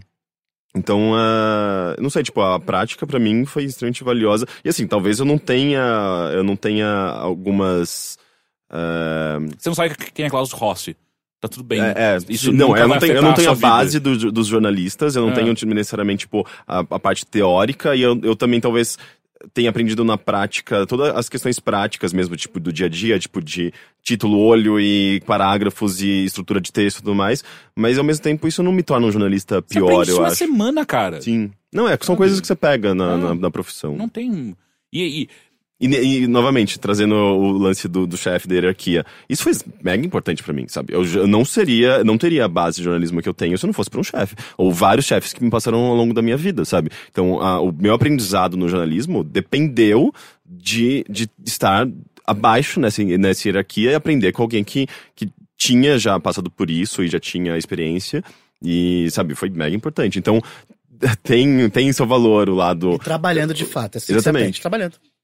Assim, mas só que eu sinto que jornalismo mais até do que várias, vários outros cursos, eu sinto, porque você não tem, você não precisa de nenhum conhecimento técnico muito grande em jornalismo, de fato. O que você precisa fazer é, você precisa saber algumas técnicas que, que na verdade são só formas de engessar um pouco a, a sua maneira de escrever, e você vai ter que se interessar por assuntos e por aí vai. Eu nunca fiz faculdade e eu questiono faculdades com exceção de Ah, não, puta, não vamos entrar nessa, porque eu também questiono completamente como a educação é feita engenharia, medicina e direito. Tirando essas três, eu acho que a coisa é esticada demais, na minha opinião. Heitor. Ahn, eu fico num meio termo entre vocês dois. é, E aí nisso eu também discordo, porque do, tipo, o meu lance da. O que eu gostei da faculdade de letras foi justamente, tipo, aprender a aprender, sabe? É, Sim. ah, não sobre aprender coisas específicas, mas sobre entender como você Você acha que aprende você saiu de coisas. quatro anos? Ah, eu preciso de cinco, mas é.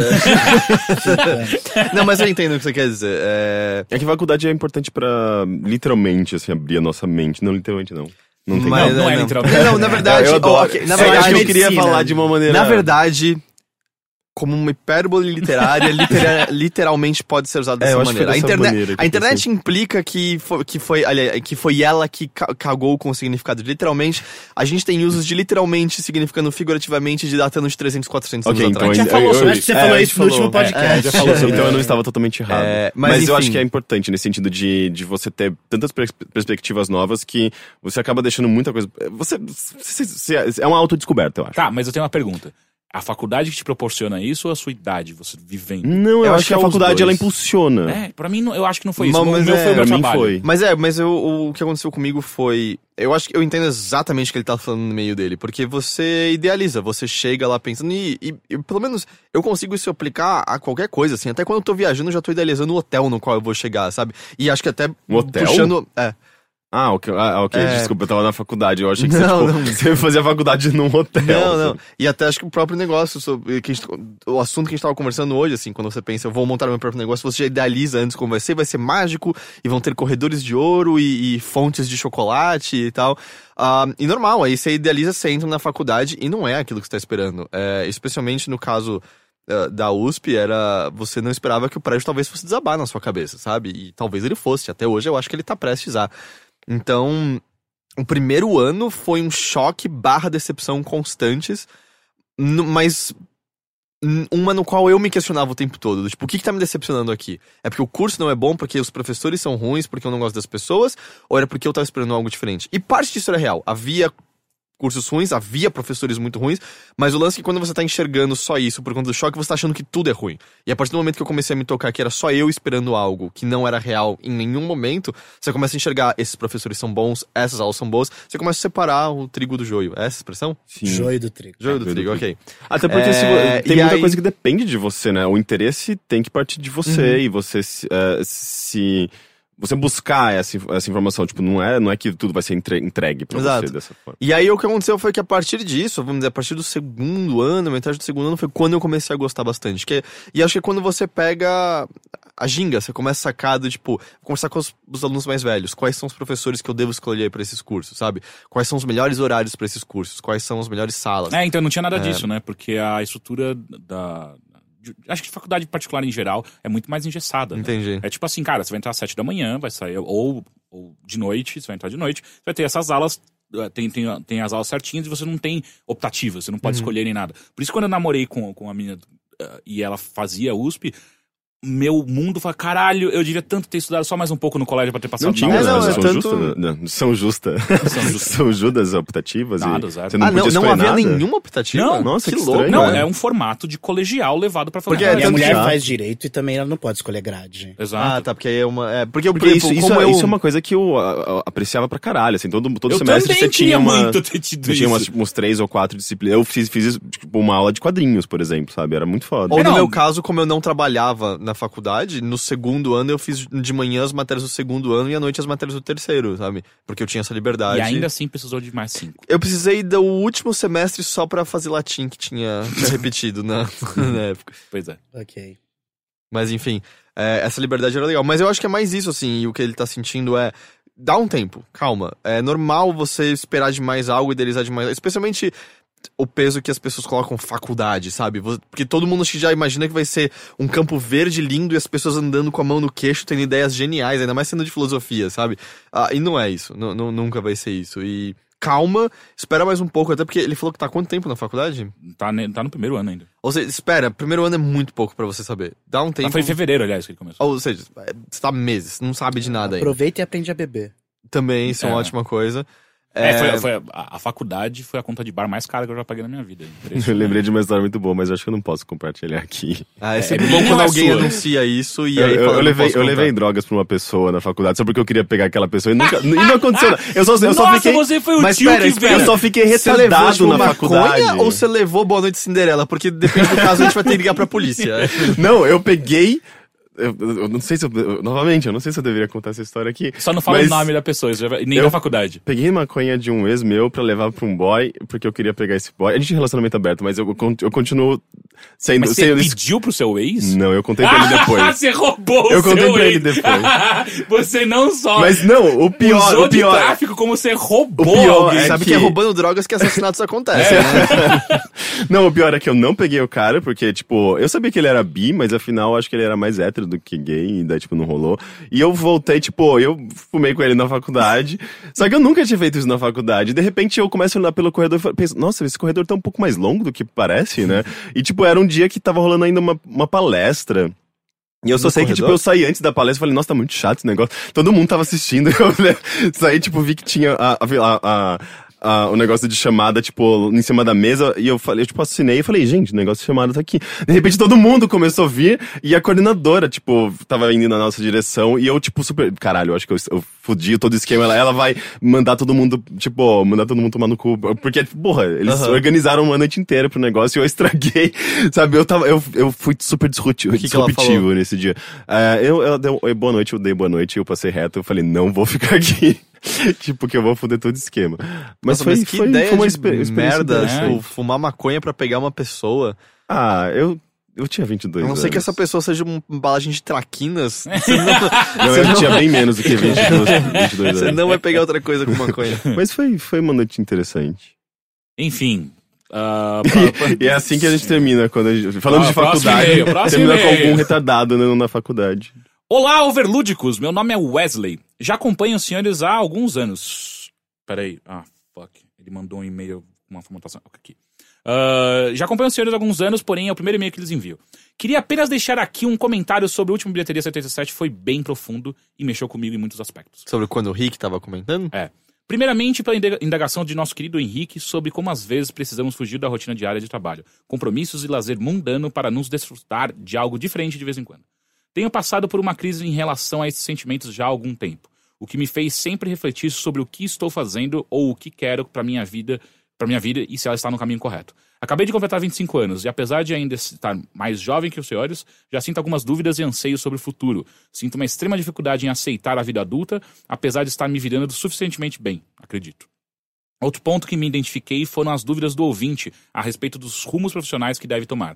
Assim como ele, também sou formado na área de TI e com MBA, porém em aplicativos móveis. E tenho tido uma visão meio pessimista a respeito do mercado. Como não temos um ramo de criação de tecnologia e pesquisas muito forte, em grande parte somos jogados no mercado para trabalhar com projetos corporativos, em sua ma- maioria mal planejados e mal vendidos. Uma cultura criada pela competição em que sempre quem prometer, quem prometer fazer mais rápido, leva. Tenho uma vontade latente de empreender. Tenho alguns projetos em desenvolvimento, porém, os, porém a passos lentos. Mas ainda sou bombardeado pelo sentimento de que, mesmo que eu crie minha empresa e consiga alguma relevância, serei só mais uma peça dessa engre- engrenagem que serei obrigado a fazer projetos mal planejados em tempo recorde para conseguir o dinheiro para sobreviver. Me identifiquei até com Wesley Safadão, pois, como repararam, meu nome é Wesley, e de uns tempos pra cá, essa ane- anedota me persegue. Por fim, citaram até o Rodrigo Davi, que é um ex-colega Perdão, é hora dos meus remédios, eu esqueci de desligar. muito, muito bom. Você vai tomar seus remédios? Eu tenho que mudar o despertador deles porque ele sempre toca quando eu não tô em casa. Ah, por fim, aceitaram até o Rodrigo Davi, que é um ex-colega meu de trabalho e realmente uma pessoa incrível. Finalizo aqui meus comentários, não pedirei desculpas pelo e-mail longo. e- mas, enfim, mais uma pessoa citando isso. E lhes É, façam um, isso. um- um efusivo abraço e um beijo na pontinha do nariz de cada um. Para não ficar um e-mail apenas de lamúrias filoso- e filosofias, uma pergunta. Lennon, McCartney, Harrison ou Starr? Beijos molhados. Vamos pela última pergunta, que eu acho mais fácil de responder. McCartney. Lennon. Star. McCartney.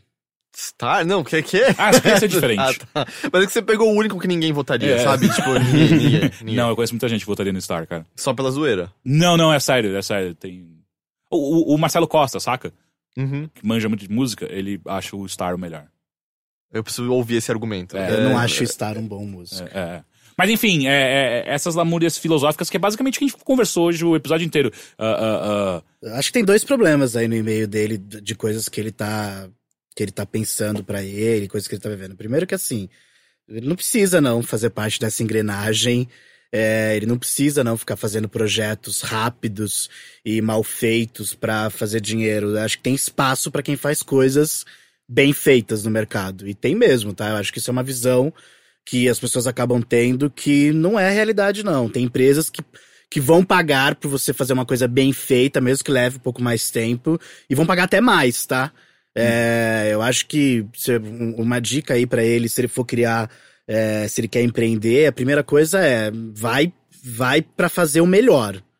Não vai pra fazer o mais barato, não vai pra fazer o mais rápido, vai pra fazer o melhor. Qual que é o teu produto? Tem que ser o melhor do que o dos outros. Isso é, é um passo, é uma coisa que ajuda você a ter sucesso. Desse jeito que ele tá pensando aí, eu acho que não rola.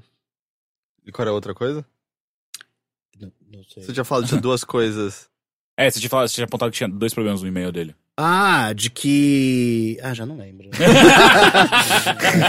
o efeito da maconha. Mas, mas- mas assim, ó, ó, Passou. fica né? pra você que seu e-mail tem um segundo problema que você vai ter que descobrir sozinho, saca? tipo, é, a vida é, assim, cara. filosófico. Não, eu acho que é quando ele tava falando também. Acho que tem tudo a ver com o que eu tava falando. de- no trabalho, é, mesmo no trabalho, como funcionário, ele ter que fazer as coisas é, mais rápido e é quem faz mais rápido e entrega mais na área de TI é que dá mais valor. Cara, não é na minha empresa. Me manda teu currículo.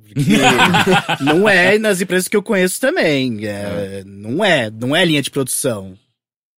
É, então, mas ao mesmo tempo o IG, eh, ele citou o Rodrigo Davi, ex-colega do trabalho, a gente trabalhava junto no, no, no IG. Ah, não foram poucas as vezes que você via decisões extremamente questionáveis sendo tomadas em troca de ou de tempo, ou de E qualidade, a gente ou sabe o que aconteceu com o Ig, né? Pois é, pois é. Então, mas só que assim, durante 15 anos o IG foi tocado dessa maneira, saca? E, É, Isso qualquer coisa deu pra ver o Ig perder talento muito bom, Exato. como o próprio Rodrigo Davi, por Aham. conta disso. É, é, é. Eu lembro na- naquelas. Quando a gente ainda era PJ e a gente foi trabalhar uma semana lá, de, de como era absurdo, assim, de que ele chegava mais cedo, ele era claramente o último a ir embora e já planejando, tipo, chegar cedo no dia seguinte, porque o Ig tinha.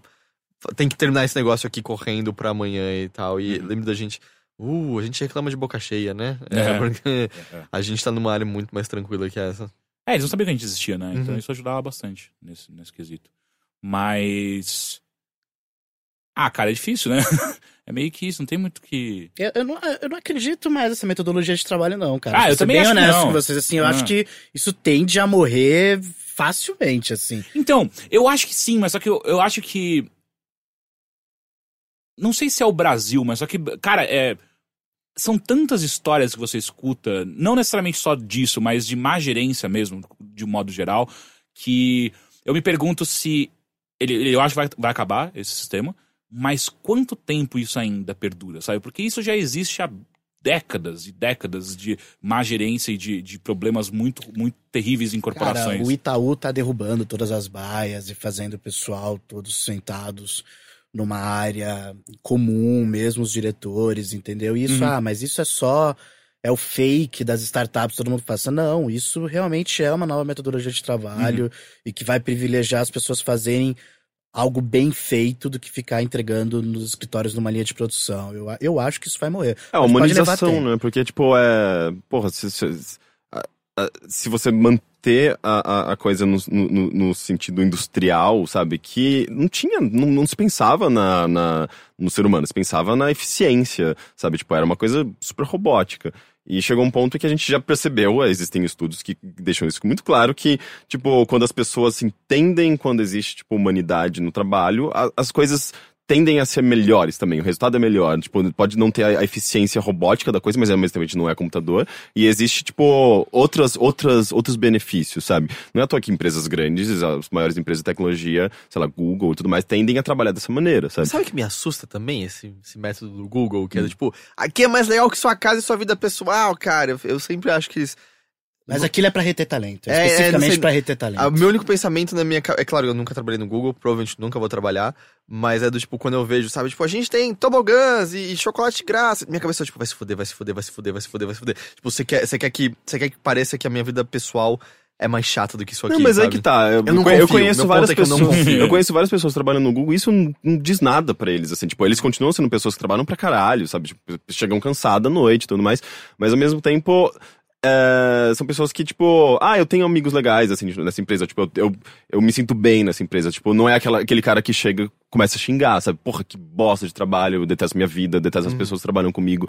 Tipo, eu tenho um amigo trabalhando na New Bank e ele, ele tipo, ele sempre posta é, fotos, tipo, com o pessoal do trabalho, ele, ele fala bem, assim, tipo, ele- das experiências que ele tem no trabalho. Tipo, é o mínimo que, que, que você, enquanto empregador, talvez, tipo, você precisa tentar humanizar isso, sabe? Tipo, fazer com. Não, não criar festa, sabe? Não ter um tobogã, mas fa- fa- fazer com que as pessoas tenham uma experiência humana e elas possam chegar em casa e dizer, ah, eu tenho pessoas que eu confio, que eu, que eu, que eu gosto no meu, no meu trabalho. Porque é um, sabe, tipo, convívio, você tá convivendo com aquelas pessoas por oito, oito horas por dia. Se você odeia aquelas pessoas, você odeia a sua vida em consequência, sabe? Dá Tipo, pra você é. ver mais aquelas pessoas que sua namorada ou namorado, dependendo da é. Falando como empregador, isso não é só uma questão de humanizar, é mais inteligente mesmo. É porque as pessoas trabalham melhor. Ponto. Uhum, as pessoas vão trabalhar melhor e vão entregar algo melhor pra você se você. do que você tiver com elas no chicote ali, das 8 às 18. Eu, eu sempre falei, meu, ninguém trabalha das 8 às 18. Ninguém Uhum. trabalha 10 horas por dia seguidos sem parar, a não ser que você esteja numa linha de produção. E aí, sabe o que acontece quando as pessoas estão numa linha de produção? Elas vão ser substituídas por robôs. Uhum. Entendeu? Elas vão ser, não vai ter mais essas, essas funções. É, as pessoas não trabalham. Então, meu, ah, vamos colocar aqui, vamos travar Facebook, vamos travar social, vamos travar, fazer as pessoas ficar ali, o supervisor olhando. Não funciona. Esse é o fato. As empresas precisam mudar porque elas entregam melhor resultados humanizando. A gente pode chamar isso do que quer que seja. Mas é mais produtivo. Deixa o cara tranquilo fazer o trampo dele, entendeu? E não cobra as pessoas sobre horários, por exemplo. Cobre sobre trabalhos, entendeu? Funciona muito melhor. É engraçado, isso foi uma coisa que ficou claro pra mim hum, com o Overloader só, porque eu lembro no começo, tipo, especialmente nos primeiros seis meses, era normal, todos os dias a gente tava trabalhando das 10 da manhã até as 11 da noite, eu lembro, tipo, 11 da noite tava editando o vídeo ainda, óbvio que tava exausto o tempo todo e eu mesmo comecei a perceber, a qualidade dos meus textos caiu um pouco e tal. E uma coisa que eu percebi de um tempo pra cá, foi até uma reunião, né, que a gente fez no, no- na virada de 2015 pra 2016, é... Faz muito mais sentido começar o dia falando, ok, eu tenho essas coisas que eu preciso fazer hoje, do tipo, sabe, ah, essa análise vai ter que ser feita hoje, esse vídeo vai ter que ser editado hoje. E aí, claro, que você tem um meio tempo que você vai dar uma olhada em notícias e, e quem sabe ver se é um artigo, mas é muito mais interessante ter fixo coisas que vão ao ar aquele dia que você precisa fazer, tipo, não vou enrolar, essa análise vai ser escrita, do que achar que você tem que ser produtivo cada minuto, de cada hora, de todas essas horas e estender essas horas o máximo possível. Você não vai ser. É, você não... Essa é a realidade. Ainda mais quando você tem um trabalho criativo ah, muito intenso, é, é- é- você consegue ah, ah, guiar sua, sua criatividade até certo ponto, mas só que tem um momento que, cara, você tem que dar um tempo. É, que Mas pra um- qualquer tipo um de trabalho, criativo. tá? Não tô Ah. falando só de agência, só de Sim, sim, desenvolvedor. sim, sim, sim. A, a menina do financeiro, entendeu? A menina do financeiro, se eu ficar ali, ó, faça. Não, eu tenho que olhar pra tua tela, você tem que tá trabalhando. Não. Você tem isso aqui que você tem que fazer. Você tem que entregar essa tarefa. Faça da melhor maneira possível. Qual é o prazo? Quanto tempo você precisa pra fazer isso? Ah, X tempo. Beleza, vai lá. Eu lembro que uma Não. consequência é que eu não conseguia mais desligar minha cabeça de, de obrigações do trabalho. do Tipo, não importa, quando eu ia dormir, quando eu tava sempre com a cabeça que tinha que fazer alguma coisa. É, mas aí, meu amigo, não tem o que fazer. É, não é saudável. Enfim, esses foram os e-mails dessa semana. Ah, foi pouco. Foi pouco. É, Daniel, muito obrigado pela sua presença, compartilhar experiências. Ah, alguma informação? Ah, o, o site vai estar aqui embaixo no post. Ah, Deixa eu botar o e-mail direto, essa também é a ideia? eu acho que é, acho que é bom. A É? gente bota um e-mail, bota um link direto pro e-mail. ok. Então, só, acho que vale a pena reforçar esse ponto. Pessoas procurando empregos podem entrar em contato com você. em geral, na área de desenvolvimento e designers, então desenvolvedores, é, não precisa ter experiência, você sabe fazer, me procura. É, e também, a gente tem, pra todas as áreas a gente está sempre contratando, Uhum. mas é, no geral, para essa área mais específica, eu tenho uma necessidade mais imediata. Acho que é, é em São Paulo, né? A pessoa tem que estar situada. São Paulo, mas Nordeste também. Ah, é? Nordeste também. Se você é do Nordeste, é, a gente tá montando estruturas lá. Pode mandar. Porra, da hora. Então, ou, se você tá procurando emprego, mande o seu currículo. Pô, o Overloader agora não leva só alegria, mas também Não, é emprego. uma ponte. Puta que pariu, a gente tem que virar um vereador. Pô, espero que você encontre pessoas legais. Legal. É. Eu também. Ah, então é isso. Gente, muito obrigado. E até semana que vem. Até. Tchau. Tchau! Tchau.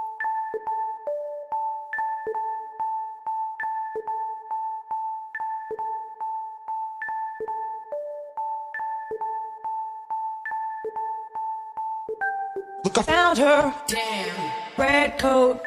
Look, I found her. Look, I found her.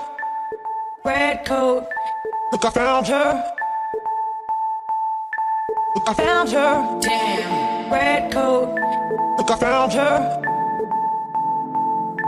Look, I found her. Red coat. Look, I found her.